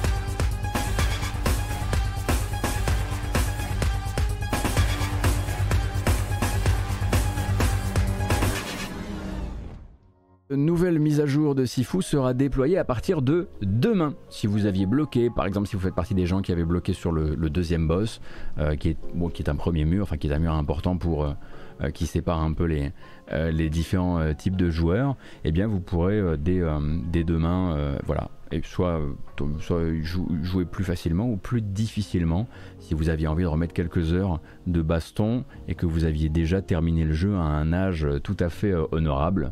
Je, vois des 22, je vois des 22 ans euh, sur le chat, bravo à vous. Euh, Chelnov, je l'ai fait, ouais, bah, j'ai fini par le faire, j'ai fini par le finir, ouais. Alors j'ai pas fini le jeu à 22 ans, je l'ai fini à 42. Euh, c'est pas mal déjà, vu d'où je partais. La musique, effectivement, est beaucoup moins chouette que dans les autres bandes annonces de, de Sifu. On sent que c'est une petite bande annonce qui a été produite en vitesse juste pour, pour venir venir euh, soutenir le, patch.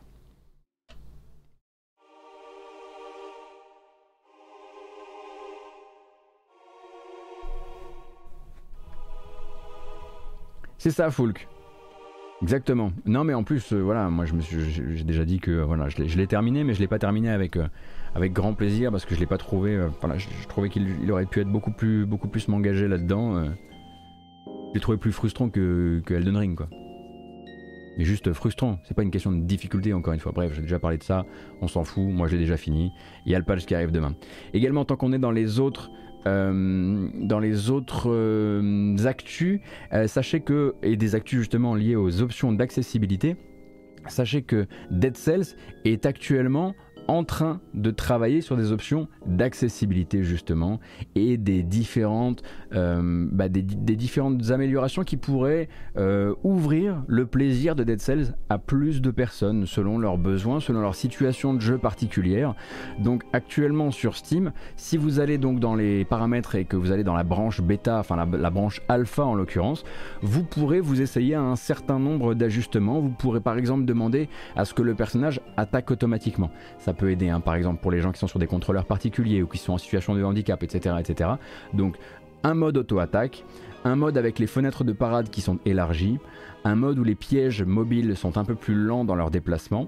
La possibilité également, si vous n'aimez pas la formule roguelite, ou tout simplement que vous n'avez pas, ni, enfin, pour plein de raisons, ni cette énergie, ni ce temps-là, vous pouvez remplacer la mort permanente de Dead Cells par une fonction qui vous permet de continuer votre run actuel. Euh, des réglettes qui vont vous permettre de définir les dommages réalisés par les pièges, les points de vie des ennemis. Euh, bref, euh, une expérience à la carte pour les personnes qui jusqu'ici étaient empêchées de profiter de Dead Cells d'une manière ou d'une autre. Voilà. Tant qu'on est justement dans les questions d'accessibilité.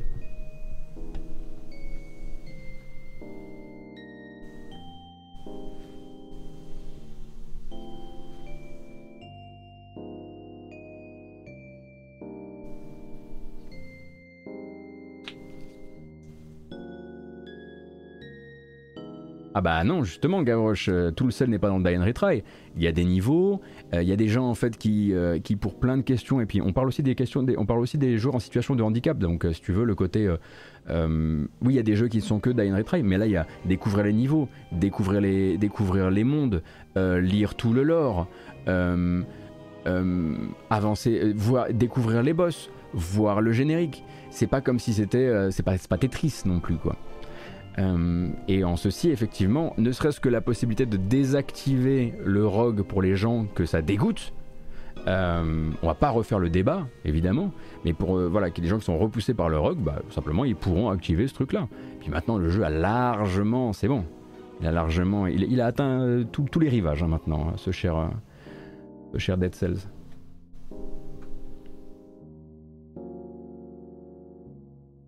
Les vrais boss de fin, ce seront les adversaires de la Ligue Pro de Chambara dans Switch Sports, les vrais savent. Oh les enfoirés.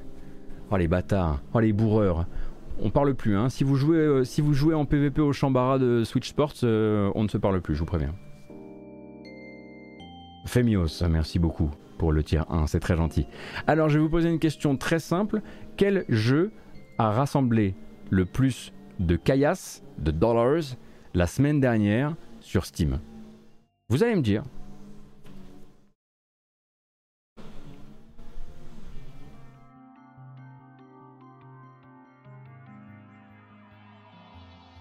Vous pensez Stanley Parable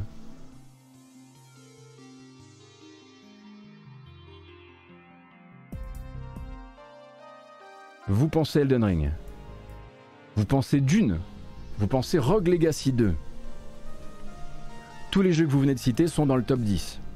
Avengers, La Bonne Blague, Cassim, enfin Restons calmes les voici donc, le Steam Deck. Bon, en première, en première position, Elden Ring n'a pas encore été déboulonné euh, de son trône. Et effectivement Dune Spice Wars de Shiro Games est allé se, nicher en troisième position tout de même, ce qui fait un très très joli démarrage pour le jeu avec derrière lui The Stanley Parable Ultra Deluxe, un Sekiro qui est remonté grâce à une promo, un Monster Hunter Rise très probablement à cause des communications récentes à propos euh, du futur Sunbreak, Rogue Legacy 2 se place quand même dans ce top 10, hein, euh, l'air de rien, Cyberpunk 2077 était troisième la semaine dernière à cause d'une promo, et euh, enfin, je crois même que la promo est encore en cours, et il redescend.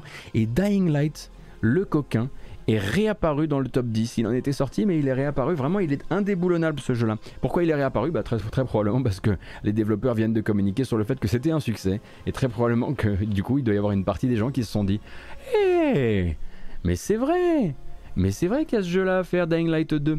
avec également, hein, il y a une promo ainsi que l'arrivée du New Game Plus, annoncé dans le jeu New Game Plus, qui avait été très, euh, très demandé par la communauté des joueurs de Dying Light 2. Alors, nous, ce qui va nous intéresser, évidemment, c'est Dune Spice Wars et The Stanley Parable Ultra Deluxe.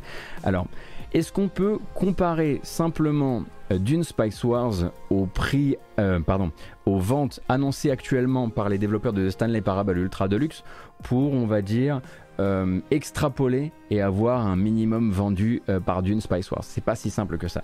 On sait effectivement que The Stanley Parable Ultra Deluxe s'est vendu mm, à partir de jeudi il avait déjà dépassé les 100 000 exemplaires vendus sur Steam, mais il est vendu 20 euros.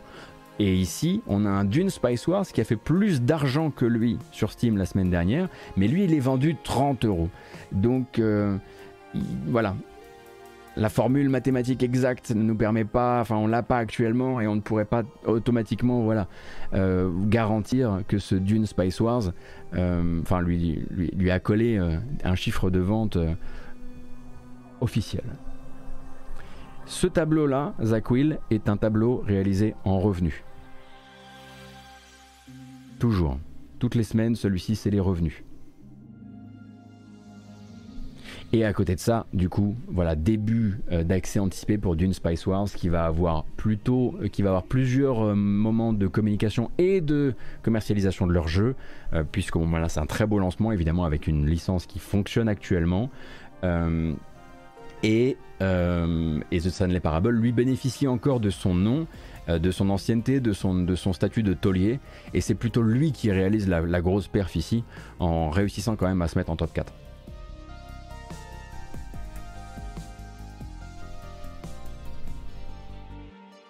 Stanley n'est pas vendu à 20 euros uniquement si tu possèdes la première édition. Euh, je ne crois pas No Attack. Je crois que c'est 20 euros et moins si tu possèdes la première édition. Attends, je vais revoir ça. Ultra de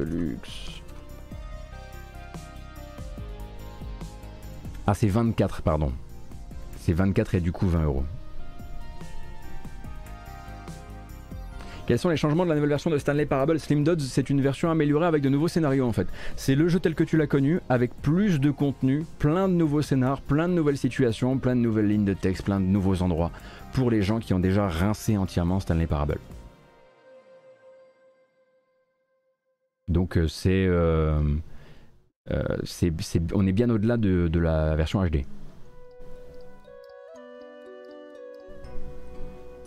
Oui, c'est presque une, oui, il y a, un contenu de type suite à l'intérieur. Et pour l'instant, tous les gens que j'ai vus y jouer sont absolument ravis.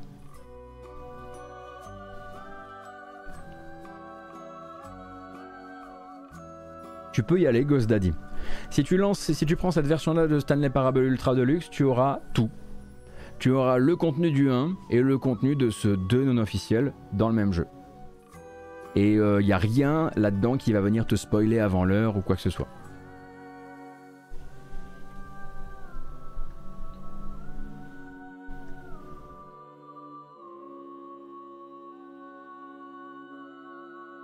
À part peut-être effectivement, ouais, il y aura, y aura un succès que tu auras du mal à choper peut-être. Certes. Donc voilà pour les ventes Steam de la semaine dernière, mais ce ne sont pas les seules ventes desquelles on va discuter ce matin. Euh, donc on va parler un petit peu, je le disais dans le sommaire, euh, du marché britannique physique, hein, euh, donc, qui sert souvent d'indicateur. et donc le marché britannique physique console, et console et PC, mais console aussi, donc a choisi son nouveau roi du moment, et son nouveau roi du moment s'appelle Nintendo Switch Sports, donc qui réalise le troisième meilleur lancement de la série. Euh, sur son premier week-end derrière donc Wii Sports, bon, qui était en bundle avec la Wii, donc c'est un peu particulier, et Wii Sports Resort. Euh, donc les, les, informations donc, sont ramenées par GFK, euh, l'organisme GFK, et elles sont rapportées ensuite par le site Games Industry. Nintendo Switch Sports a donc est la meilleure vente de la meilleure vente physique au Royaume-Uni de la semaine dernière. mais il se vend en tout sur son lancement moitié moins que ce qu'avait vendu Wii Sports Resort lors de son lancement. Cependant, euh, il s'est mieux vendu que Wii Sports Club. Wii Sports Club, souvenez-vous, c'était le Wii Sports HD de la Wii U qui lui avait été un four assez retentissant hein, puisque euh, il n'avait pas réussi à atteindre le top 40 lors de son lancement en 2014 et il n'était que 13e vente Wii U lors de son week-end de lancement sur Wii U. Donc vraiment, celui-ci était un, en l'occurrence, un, sacrifié.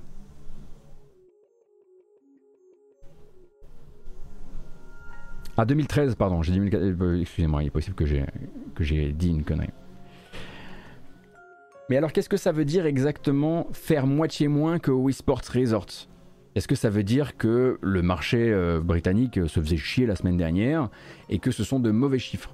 Il bah, faut quand même se dire, et comme le rappelle très bien le journaliste Christopher donc qui travaille pour Games Industry, euh, que moitié moins que Wii Sports Resorts, c'est quand même le double de la performance au lancement de Mario Party Superstars.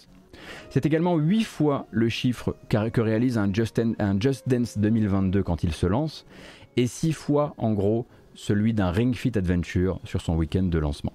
Alors pourquoi ces comparaisons-là et pas d'autres, euh, par exemple d'autres jeux Nintendo? Bah, C'est parce qu'au-delà de l'aspect sportif, il y a vraiment l'angle casual euh, qu'il faut garder en tête parce que c'est une cible qui, de base, est moins passionné par le Day One. Hein. Vous voyez moins les gens se jeter sur Wii, sur Nintendo Switch Sports comme ils se jettent sur Elden Ring par exemple. Et en plus de ça, ce sont plutôt des, succès qui se font sur la durée. Et sur la durée particulièrement quand vous avez un jeu euh, dont les grands temps forts, on va dire, de vente, c'est évidemment les fêtes de fin d'année, on s'en doute bien, hein, tout ce qui est Switch Sports, euh, Wii Sports, etc. Mais également l'été, hein, de manière générale, puisque cette console-là, elle est, elle est hybride et donc elle est portable.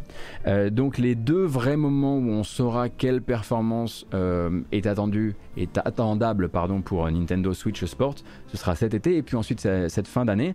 Sachant que la fin d'année, bah, justement Nintendo a pas été complètement idiot, ils sont quand même gardé ce, ce dernier jeu donc euh, qui n'est pas le troisième jeu mais ce dernier jeu donc du golf qui lui sera lancé justement à la rentrée, qui recréera de la discussion internet, médiatique, etc. autour de Nintendo Switch Sport aux alentours de septembre et qui le préparera donc pour une version, on va dire, beaucoup plus, enfin, un peu plus étoffée, donc avec un sport de plus euh, pour euh, les fêtes de fin d'année, pour Noël, etc. etc. Et c'est là qu'il faudra voir euh, le genre de perf qu'il réalise.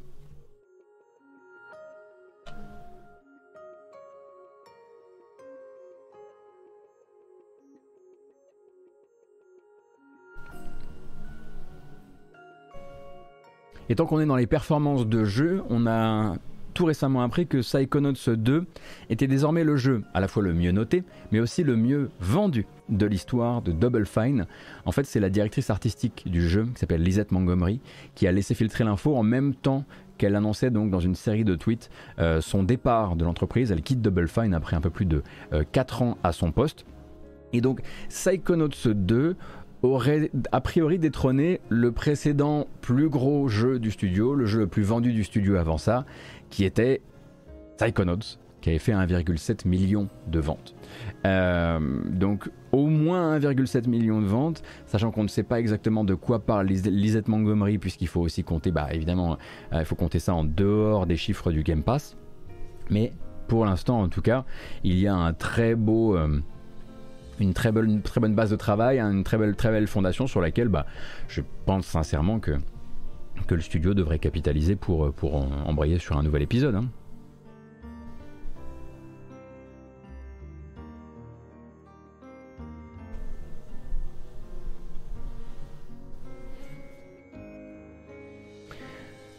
Bah, c'est surtout en fait le temps de ce développement et ce qu'il a dû coûter hein, qui, euh, qui, rendent, son succès euh, appréciable. Parce que si celui-ci s'était voté, à mon avis, même avec l'argent de Microsoft derrière, il y avait pas mal de créanciers hein, dans, le dos de, dans Double Fine.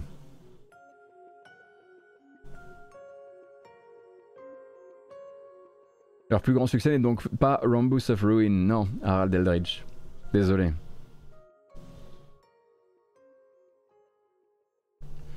Et puis, des nouvelles également de Hinterland Games. Euh, alors, pardon, Taleb, je vais d'abord répondre à ta question. Euh, il y avait avait pas un Kickstarter derrière, derrière il y avait un, un ça s'appelait pas un Kickstarter, ça s'appelait un, leur plateforme à eux là. J'ai oublié le nom. Fig. Il y avait un Fig, mais le Fig a été euh, largement dépassé en termes de, en termes de budget par les nombreux, nombreux retards pris, je pense. Enfin, c'est une gestion de développement de Tim Schafer. Hein. Donc, euh, c'est extrêmement mal géré, en termes financiers en tout cas.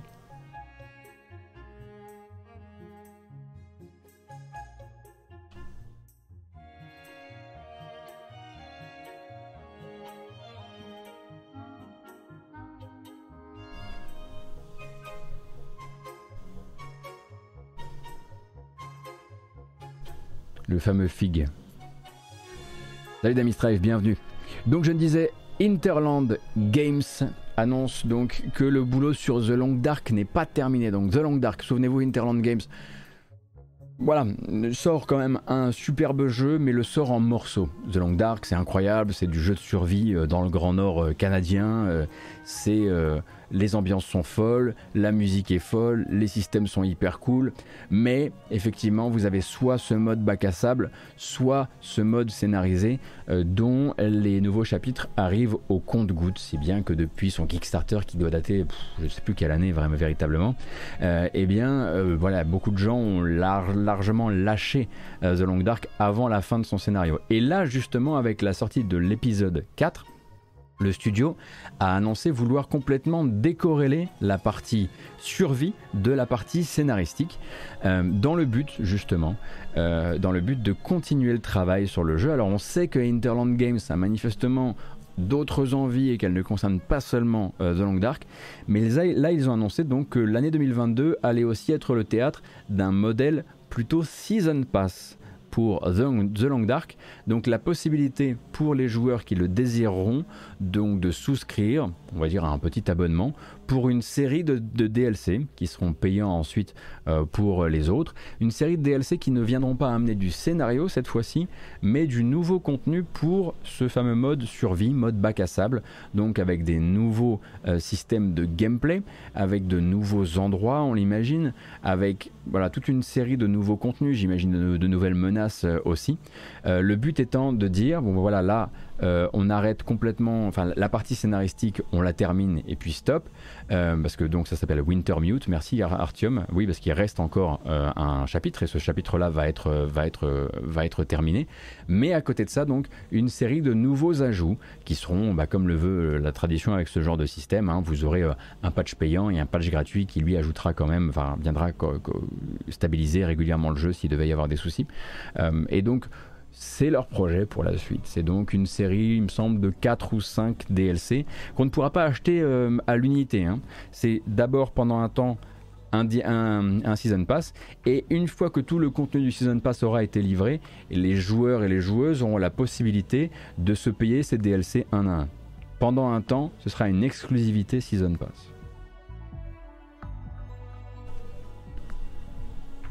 Très probablement une manière pour eux effectivement de faire euh, de faire une espèce de grand écart entre on ferait bien un deuxième épisode et on a quand même cette base qu'on pourrait nourrir avec du nouveau, du nouveau contenu. Je vous rappelle à côté de ça que The Long Dark est un jeu fantastique et que vous n'avez pas besoin de ce futur Season Pass pour l'apprécier pour en l'occurrence. Pour les gens effectivement comme Artium sur le chat qui sont déjà partis euh, dans le qui sont déjà enfin qui sont déjà engagés dans toute la partie scénaristique en revanche c'est une autre paire de manches car ça va lentement. l'arrivée des nouveaux chapitres.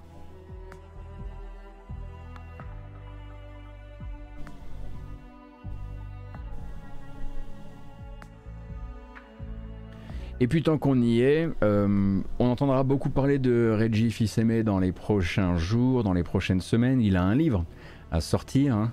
euh, donc sa, biographie de businessman, donc l'ancien patron de Nintendo of America. Euh, là, vous allez le voir sur les plateaux. Il va parler un petit peu de voilà comment il, a, comment il a commencé comme un gamin du Bronx pour devenir finalement le patron de Nintendo of America. Euh, et euh, du coup, là-dedans, il va y avoir plein de rappels que Reggie Fils-Aimé, une fois qu'il n'est plus chez Nintendo et qu'il ne doit plus surveiller vraiment quels mots il manipule, eh bien ça reste un businessman et que ce businessman du jeu vidéo là, il trouve qu'il y a actuellement de belles opportunités à faire, euh, d'où le fait que vous avez peut-être pu voir ce week-end que Reggie Fils-Aimé a interrogé sur euh, la blockchain et les blockchain games euh, trouvent qu'il y a là une vraie matière à réflexion avec cette fameuse question, est-ce que ce ne serait pas incroyable de pouvoir revendre son île de Animal Crossing? Voilà. Il y a la sympathie du gars, il y a les années Nintendo, et puis il y a aussi un gars qui est là pour, voilà, enfin, qui est maintenant sur une retraite, euh, où il va être très probablement siégé au directoire de plein d'entreprises du secteur, euh, et des entreprises qui vont probablement aller pencher euh, là-dedans. donc il a tout intérêt, en tout cas, à ne pas se montrer hostile à cette technologie qui est très dans la tendance quand on lui pose la question. donc voilà, Reggie vous demande si vous ne voudriez pas vous revendre des îles d'Animal Crossing. Je vous rappelle qu'il n'a plus aucun poids chez Nintendo qu'il est l'ancien patron de Nintendo of America et que absolument rien dans ce que je viens de dire ne parle d'insérer des NFT, des jetons non fongibles, de la propriété dans Animal Crossing. D'accord? On est bien clair que personne n'a dit ça ici. C'est important.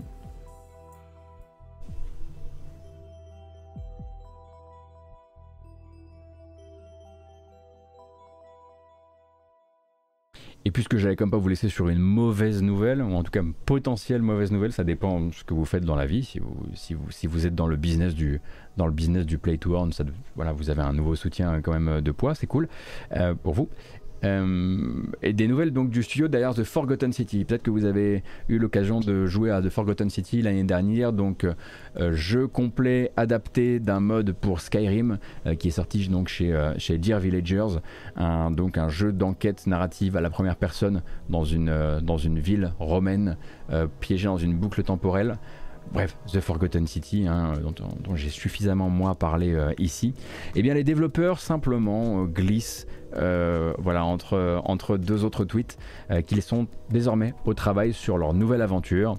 Pas évidemment euh, ni de date, ni de, ni de sujet exact. Simplement, voilà, ils ont envie, ils ont envie de, enfin, ils ont commencé le travail sur autre chose et ils communiqueront là-dessus quand ils auront la possibilité de le faire.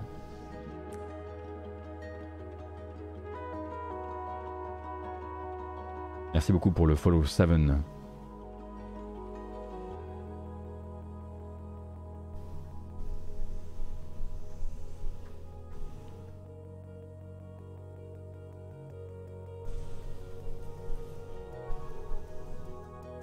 Est-ce que, c'est, est-ce que le, mode Skyrim est encore disponible? Je crois Slim Dodds, mais tu sais, c'est tellement adapté, ils ont tellement euh, amélioré le travail dessus euh, que ce serait pas particulièrement, euh, pas particulièrement surprenant de savoir que le mode Skyrim qui a inspiré de Forgotten City est, toujours, est toujours disponible.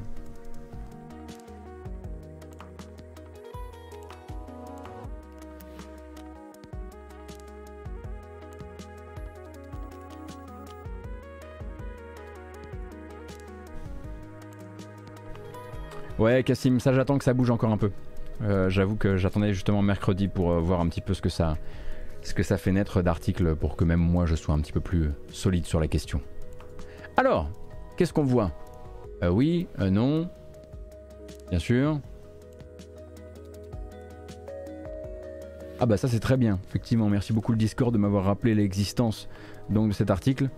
Euh, puisque bon, bah, ça fait longtemps qu'on n'a pas eu un Oscar Le Maire dans la, dans la boutique, mais ce serait une bonne occasion là, avec euh, ce que, euh, ce que Square Enix vient d'annoncer, de peut-être avoir une discussion avec lui sur le sujet. Mais avant cette discussion, on pourrait peut-être parler de, au moins faire la publicité de son article qui s'appelle L'expérience occidentale et qui est donc un article sur son site Ludostri, donc un, site qui vous permet de mieux comprendre l'industrie du jeu vidéo. et donc évidemment, c'est un site payant, hein, Ludostri, hein, vous payez par Patreon pour, pour tout le travail d'Oscar de, de, Le Maire. Mais il avait dressé un grand bilan des échecs réguliers, récurrents euh, de Square Enix sur, euh, ses développements euh, occidentaux, avec évidemment beaucoup, beaucoup de.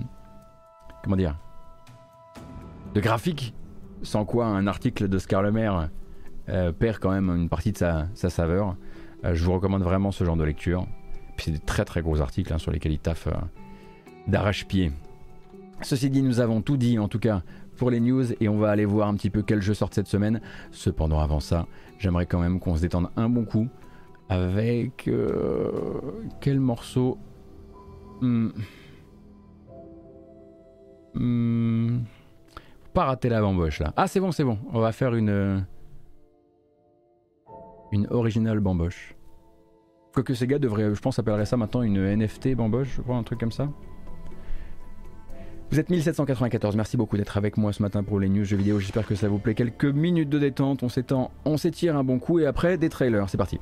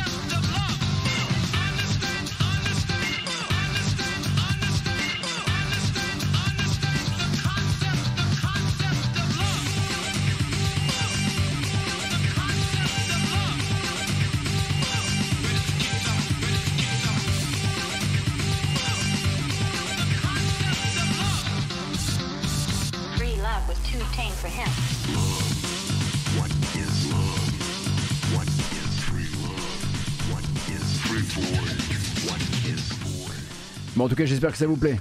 Euh, je suis très content d'être avec vous ce matin. Quelle drôle de matinée. On se réveille, on prépare les news, on pense que ça va être assez calme. Et soudain, Embracer, Square Enix euh, Occident, bref, l'enfer sur Terre. Euh, en tout cas, je vous rappelle que cette vidéo s'en ira ensuite hein, sur YouTube avec la version chapitrée habituelle. Donc vous pourrez rattraper la VOD là-bas.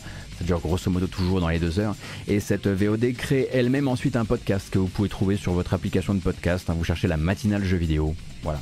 Et donc merci aux personnes qui ont décidé de suivre euh, et de, suivre ou de sub à la chaîne.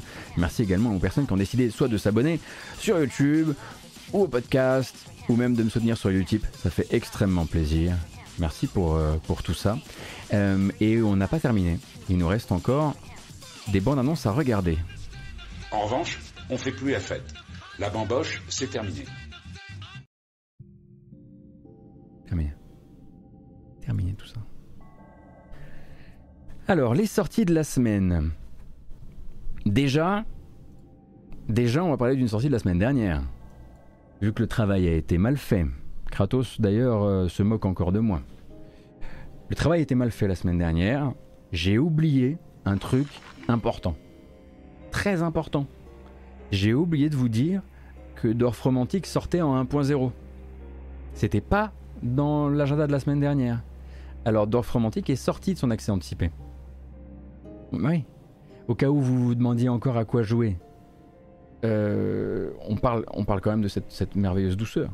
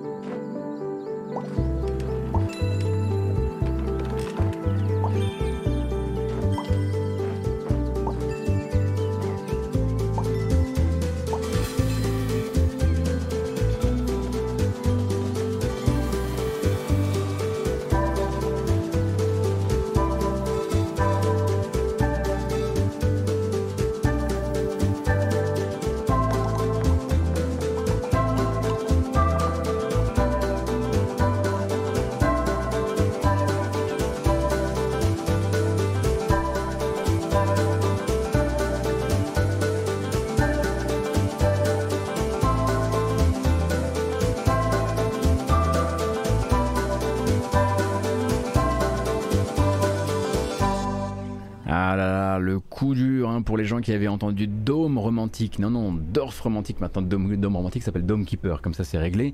Dorf romantique, donc ce jeu de euh, ce jeu de construction de village où vous allez devoir poser euh, vos petites tuiles de manière à créer des combos pour obtenir le meilleur score possible.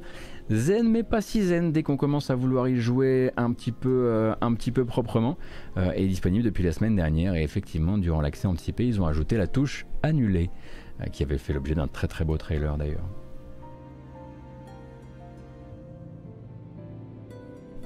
Après, un seul undo possible, oui, bien sûr, bien sûr.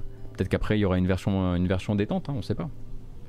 Euh, et donc, euh, avec la promo de sortie, euh, Dorf Romantique se retrouve sous la barre des 10 balles. voilà. voilà. Alors, moi, je suis trop content parce que je me suis gardé la 1.0. J'ai pas joué à Dorf Romantique encore. Enfin, si, vite fait, j'ai lancé 2-3 trucs, mais c'est tout. J'ai pas encore fait une partie correcte, je me suis pas encore perdu des heures, donc là je vais pouvoir euh, vraiment euh, y aller à fond quoi. Alors j'ai noté pour cette semaine de jeux vidéo une paire de jeux quand même euh, qui en l'occurrence vont surtout se centrer sur les journées du mardi et du jeudi. Donc à partir de demain, on aura d'autres sujets sur le feu, avec l'arrivée d'abord en accès anticipé et en édition par Goblins euh, Studio, Goblins Publishing, de Hawken. dont on avait déjà parlé ici, on avait déjà regardé des bandes annonces, il était déjà disponible en démo durant plusieurs Steam Festivals, maintenant donc Hawken entrera en accès anticipé demain.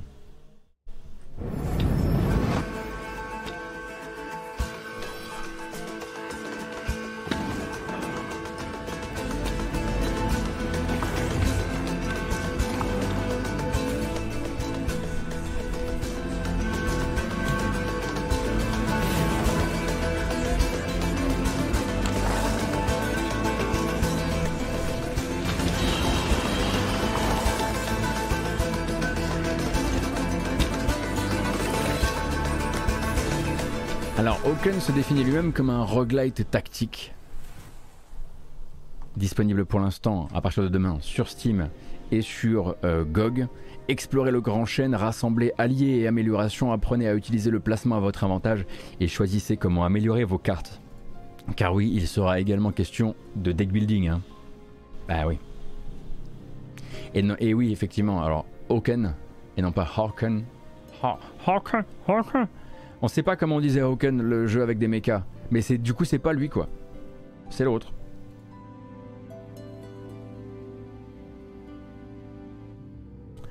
Également sorti demain.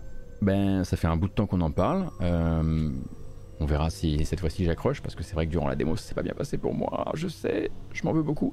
Loot River sort demain. Loot River donc la euh, rencontre d'un jeu d'action en vue du dessus et d'un puzzle game où vous avez, un peu comme si vous étiez le dieu de ce monde, la possibilité de déplacer la plateforme sur laquelle se trouve actuellement votre personnage.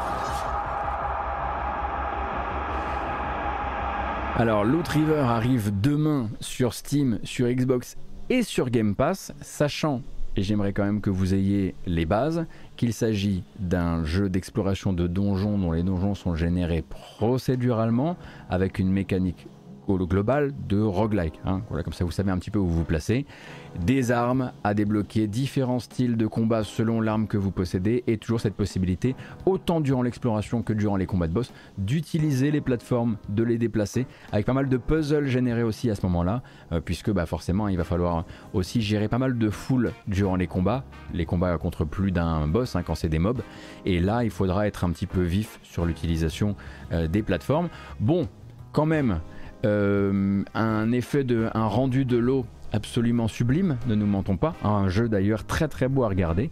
Euh, on verra euh, si il, il, tombe mieux dans mes mains qu'il ne tombait dans mes mains durant, durant la démo. Et encore une fois, je le rappelle, j'étais un peu seul, d'autres avaient passé un bien meilleur moment que moi, et vu que tous les jeux sont pas pour tout le monde, voilà, euh, également en sortie demain, euh, c'est Dédalic. Oh là là, Dédalic, vous savez, il n'arrête pas de sortir des jeux. Euh, c'est un petit peu. Là, par exemple, il y a une, semaine ou deux, Dédalic a sorti trois jeux en même temps, si je dis pas de bêtises, avec quand même une approche assez particulière, on va dire, une direction éditoriale assez assez on sort tout ce qui passe. Hein. C'est notamment Dédalic qui avait euh, littéralement sorti la semaine dernière un plagiat de Opus Magnum, qui paraît-il est beaucoup moins bien. Euh, et ils sortiront demain Wildcat Gun Machine. La dernière fois que je vous ai montré la bande-annonce, vous vous êtes moqué, mais ça fait partie des sorties de la semaine. Alors euh, voilà. Strap yourself in for brutal bullet hell combat as you face bigger, badder, more revolting enemies with each step.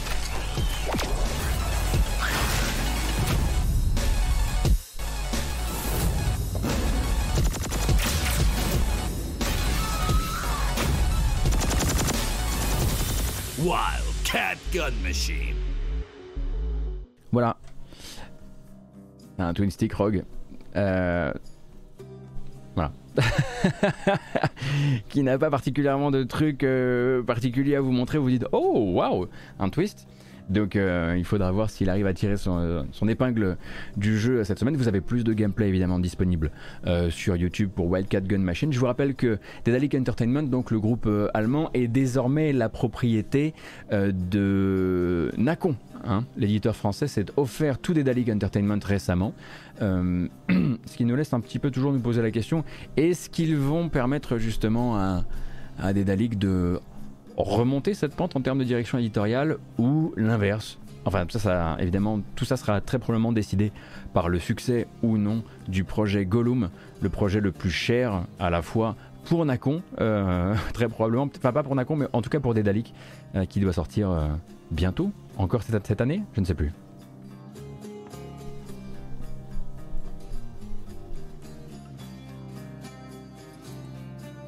Demain, ce sera également un rendez-vous donné par Blizzard, sans, avoir un trailer avec ça, mais euh, donc 3 mai normalement, si euh, ils tiennent leur engagement, euh, la communication de Blizzard sur leur nouveau jeu Warcraft pour mobile. Hein je vous rappelle que ça, ça fait partie de leur calendrier. ils avaient promis qu'au mois de mai, ce serait donc le grand dévoilement. Et selon, les dernières communications, euh, c'est là qu'on saura. Alors, c'est un jeu tout à fait, euh, tout à fait inédit, créé donc dans l'univers de Warcraft, créé pour mobile. Alors, le dernier jeu créé pour mobile qu'ils nous ont vendu, c'était Diablo Immortal. Et il se trouve que Diablo Immortal a été annoncé pour le 2 juin. Euh, pour le 2 juin, c'est ça? Oui. aussi sur PC, donc il faudra voir un petit peu ce que ça veut dire pour eux, conçu pour mobile. Euh, mais du coup, on en saura plus à partir de demain, mardi, et on en parlera du coup dans la matinale de mercredi. On se tourne allez, on se tourne désormais vers le jeudi 5 pour le reste de l'actu avec une sortie chez Frontier Foundry. Frontier Foundry, c'est euh, l'organe d'édition de Frontier, les créateurs notamment de Elite Dangerous. Euh, et ils vont sortir donc avec le studio Complex Games, Chaos Gate Demon Hunters, un nouveau jeu de combat tactique dans l'univers de Warhammer 40k. Il va falloir encore qu'on regarde si ça vaut le coup ou pas, tant il en sort 10 par 10. The bloom, a foul contagion of untold malice, consuming all in its path. We against it. We call upon you now in our darkest hour. Oh, hunters of demons, strike down this corruption, for it is your duty.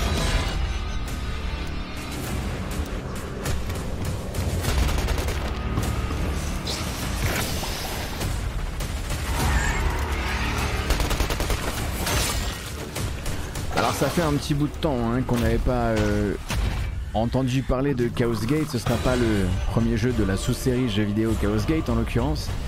Euh, et ça fait un bout de temps que le jeu communique avec très peu de gameplay et beaucoup beaucoup euh, de CG. ça a l'air assez profond, il y a l'air d'avoir pas mal de systèmes. Moi, entre la musique et le fait que c'est un XCOM-like dans donc dans l'univers de 40K, je pense qu'on lui consacrera un petit bout de streaming durant cette semaine. J'espère que les embargos seront de, du côté des streamers matinaux. Et effectivement, la narration du jeu vous sera proposée par Andy Serkis. Ou peut-être une voix dans le jeu, je sais plus.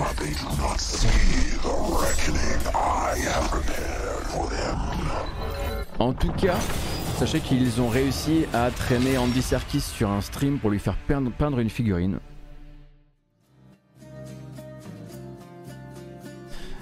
Il a pas, pas grand chose, hein, le pépère. Hein. Je vais pas vous mentir, hein. je vous laisse regarder ça sur YouTube. Euh, il a fait une sous-couche, euh, il a fait un brossage, il est parti. Mais on comprend, c'est compliqué.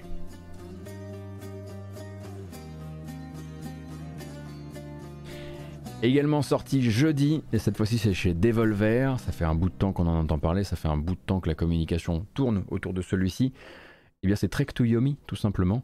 Donc développé par Flying Wild Hog, donc les développeurs de la, série actuelle des Shadow Warriors. Cette fois-ci un jeu de plateforme action, mais surtout action très cinématique qui se vit comme une sorte de long plan séquence où les caméras donc sont fixes et qui vous fera traverser une, une, histoire de vengeance de type Kurosawa, on peut dire ça comme ça. Ah, super, ça n'a pas du tout marché comme prévu. Le seum. Allez, c'est parti.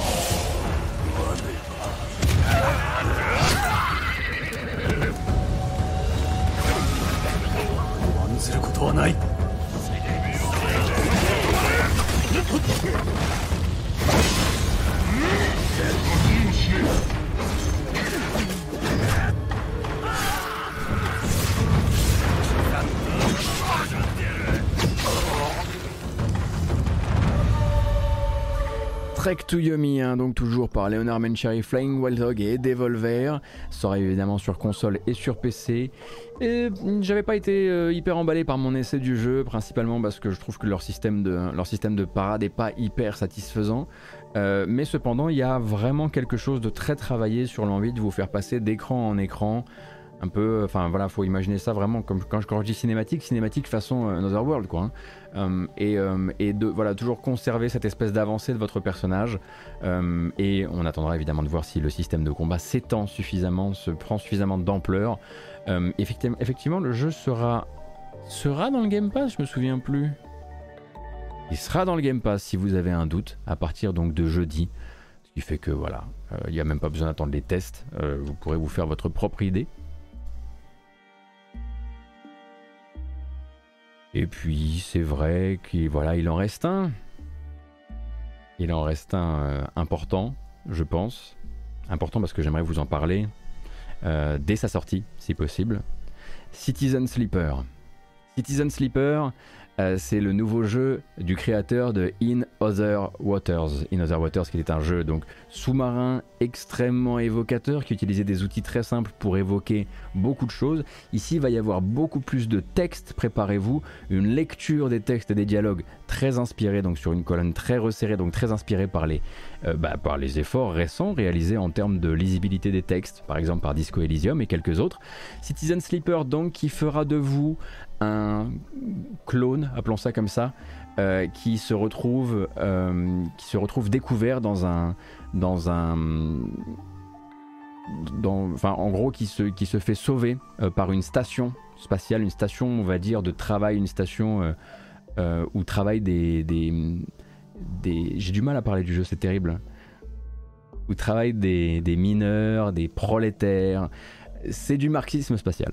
En gros, c'est un jeu très politique, très science-fiction, euh, tourné vers le social et la politique, euh, où vous allez donc évoluer euh, parmi les factions, les factions étant ceux qui travaillent pour le compte de telle entreprise, ceux qui sont des anciens révolutionnaires, qui sont devenus des espèces de professionnels du syndicalisme, ceux qui ont trahi leurs origines de patrons pour se faire passer pour le prolétariat.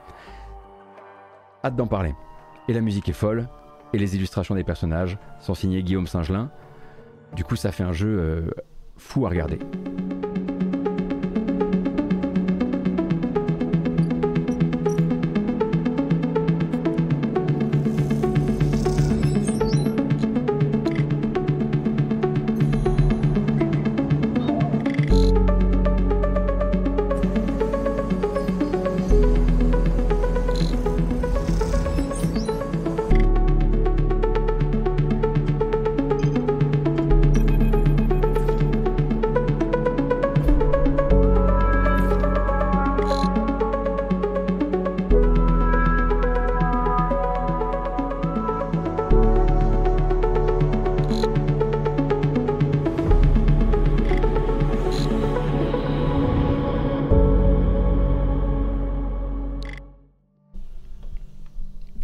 Amos Roddy. Guillaume Singelin aux illustrations. Oui, le gameplay c'est des dés, un peu façon Tarsis, mais en beaucoup moins sale et en beaucoup moins, on va dire, euh, euh, beaucoup moins punitif. Est-ce qu'il y a une VF Non. On aura l'occasion d'en reparler à la sortie du jeu, mais il n'y a pas de VF pour le moment. Et c'est un crime. Citizen Sleeper, donc, euh, qui sortira jeudi et qui sera disponible lors de sa sortie à la fois euh, sur Steam, sur GOG, euh, sur Xbox, sur Epic Game Store et dans le Game Pass.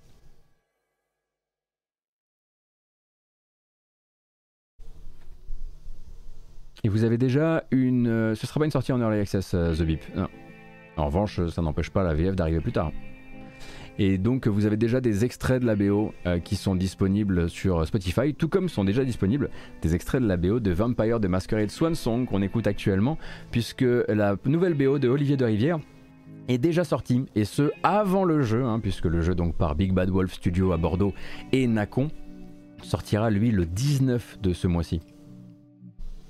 Et ensuite, on aura effectivement d'autres, beaucoup de rendez-vous sur le mois de mai pour rappel. Hein. Là, on commence, c'est la semaine calme là, parce qu'ensuite on a Soldiers, on a Song of Conquest, on a celui-ci, donc Vampire Swan Song, euh, ben on a Citizen Sleeper. Si vous aimez le jeu indépendant, là, le mois de mai, c'est la dinguerie. Hein.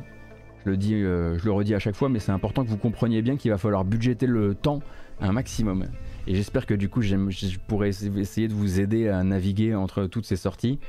Et puisque je l'ai vu sur le chat tout à l'heure, celle d'elle euh, vous aidera également à naviguer parmi ces très nombreuses sorties euh, avec, avec ses vidéos et ses lives.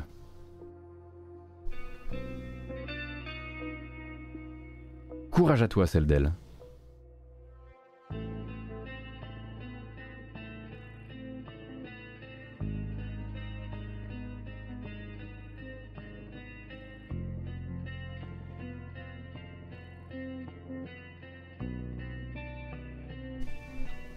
Ah, je disais, euh, je disais euh, marxisme spatial, mais en fait, quand j'y pense, le, jeu a aussi beaucoup de, beaucoup de philosophie, une sci-fi hyper travaillée, des personnages travaillés. On en parle jeudi. On en parle jeudi. Je, déborde de, euh, je suis hors juridiction. Bref.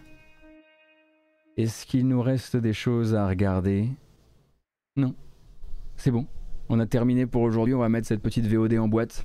Et ensuite on va s'installer, on va causer juste un petit peu comme ça, euh, de manière très détendue, sans forcément lancer un jeu. Euh, juste voilà, si vous avez des questions euh, sur la semaine qui vient, sur le planning, sur tout le reste. vous avez des questions à poser à celle d'elle aussi, j'en sais rien. Allez hop, c'est parti. Ça c'est de la musique. Écoute. Ça c'est de la musique. Merci beaucoup pour votre présence ce matin pour les news jeux vidéo. J'espère que ça vous a plu. Je vous rappelle que le planning, grosso modo, c'est que demain, ce sera du jeu vidéo. Mercredi, à 9h également, ce sera les news, un point en milieu de semaine, un point en fin de semaine également, le vendredi de 13h à 15h30. Et puis des streams, quoi qu'il arrive, tous les jours. Euh, si c'est pas des news, c'est du jeu vidéo, ça, ça bouge pas. Je vous rappelle donc euh, que euh, vous pouvez retrouver cette vidéo ensuite. Quelle merveille vous retrouvez cette vidéo ensuite sur YouTube avec une version chapitrée. Vous pouvez vous abonner là-bas si ça vous intéresse, si vous voulez ne rien rater. Il y a également des essais de jeux parfois à l'occasion qui sont postés là-bas. Également une version en podcast. Vous cherchez la matinale jeux vidéo sur les applications de podcast et vous me trouverez très aisément. Oui, aisément. Et je tiens à remercier toutes les personnes qui auraient décidé de me soutenir d'une manière ou d'une autre. Ça vaut pour les personnes qui suivent la chaîne, pour les personnes qui s'abonnent à la chaîne, pour les personnes qui ont trouvé le bouton Amazon Gaming, Prime Gaming, pardon, et évidemment les gens qui suivent le QR code à l'écran pour aller jusqu'à YouTube utip utip.io slash gotos, qui est la manière la plus pérenne et la plus solide euh, de soutenir mon travail euh, sur cette matinale. Voilà, j'ai tout dit, maintenant je me tais, je dis juste merci. On termine cette euh, VOD, au revoir YouTube, et nous on reste un peu en live. Salut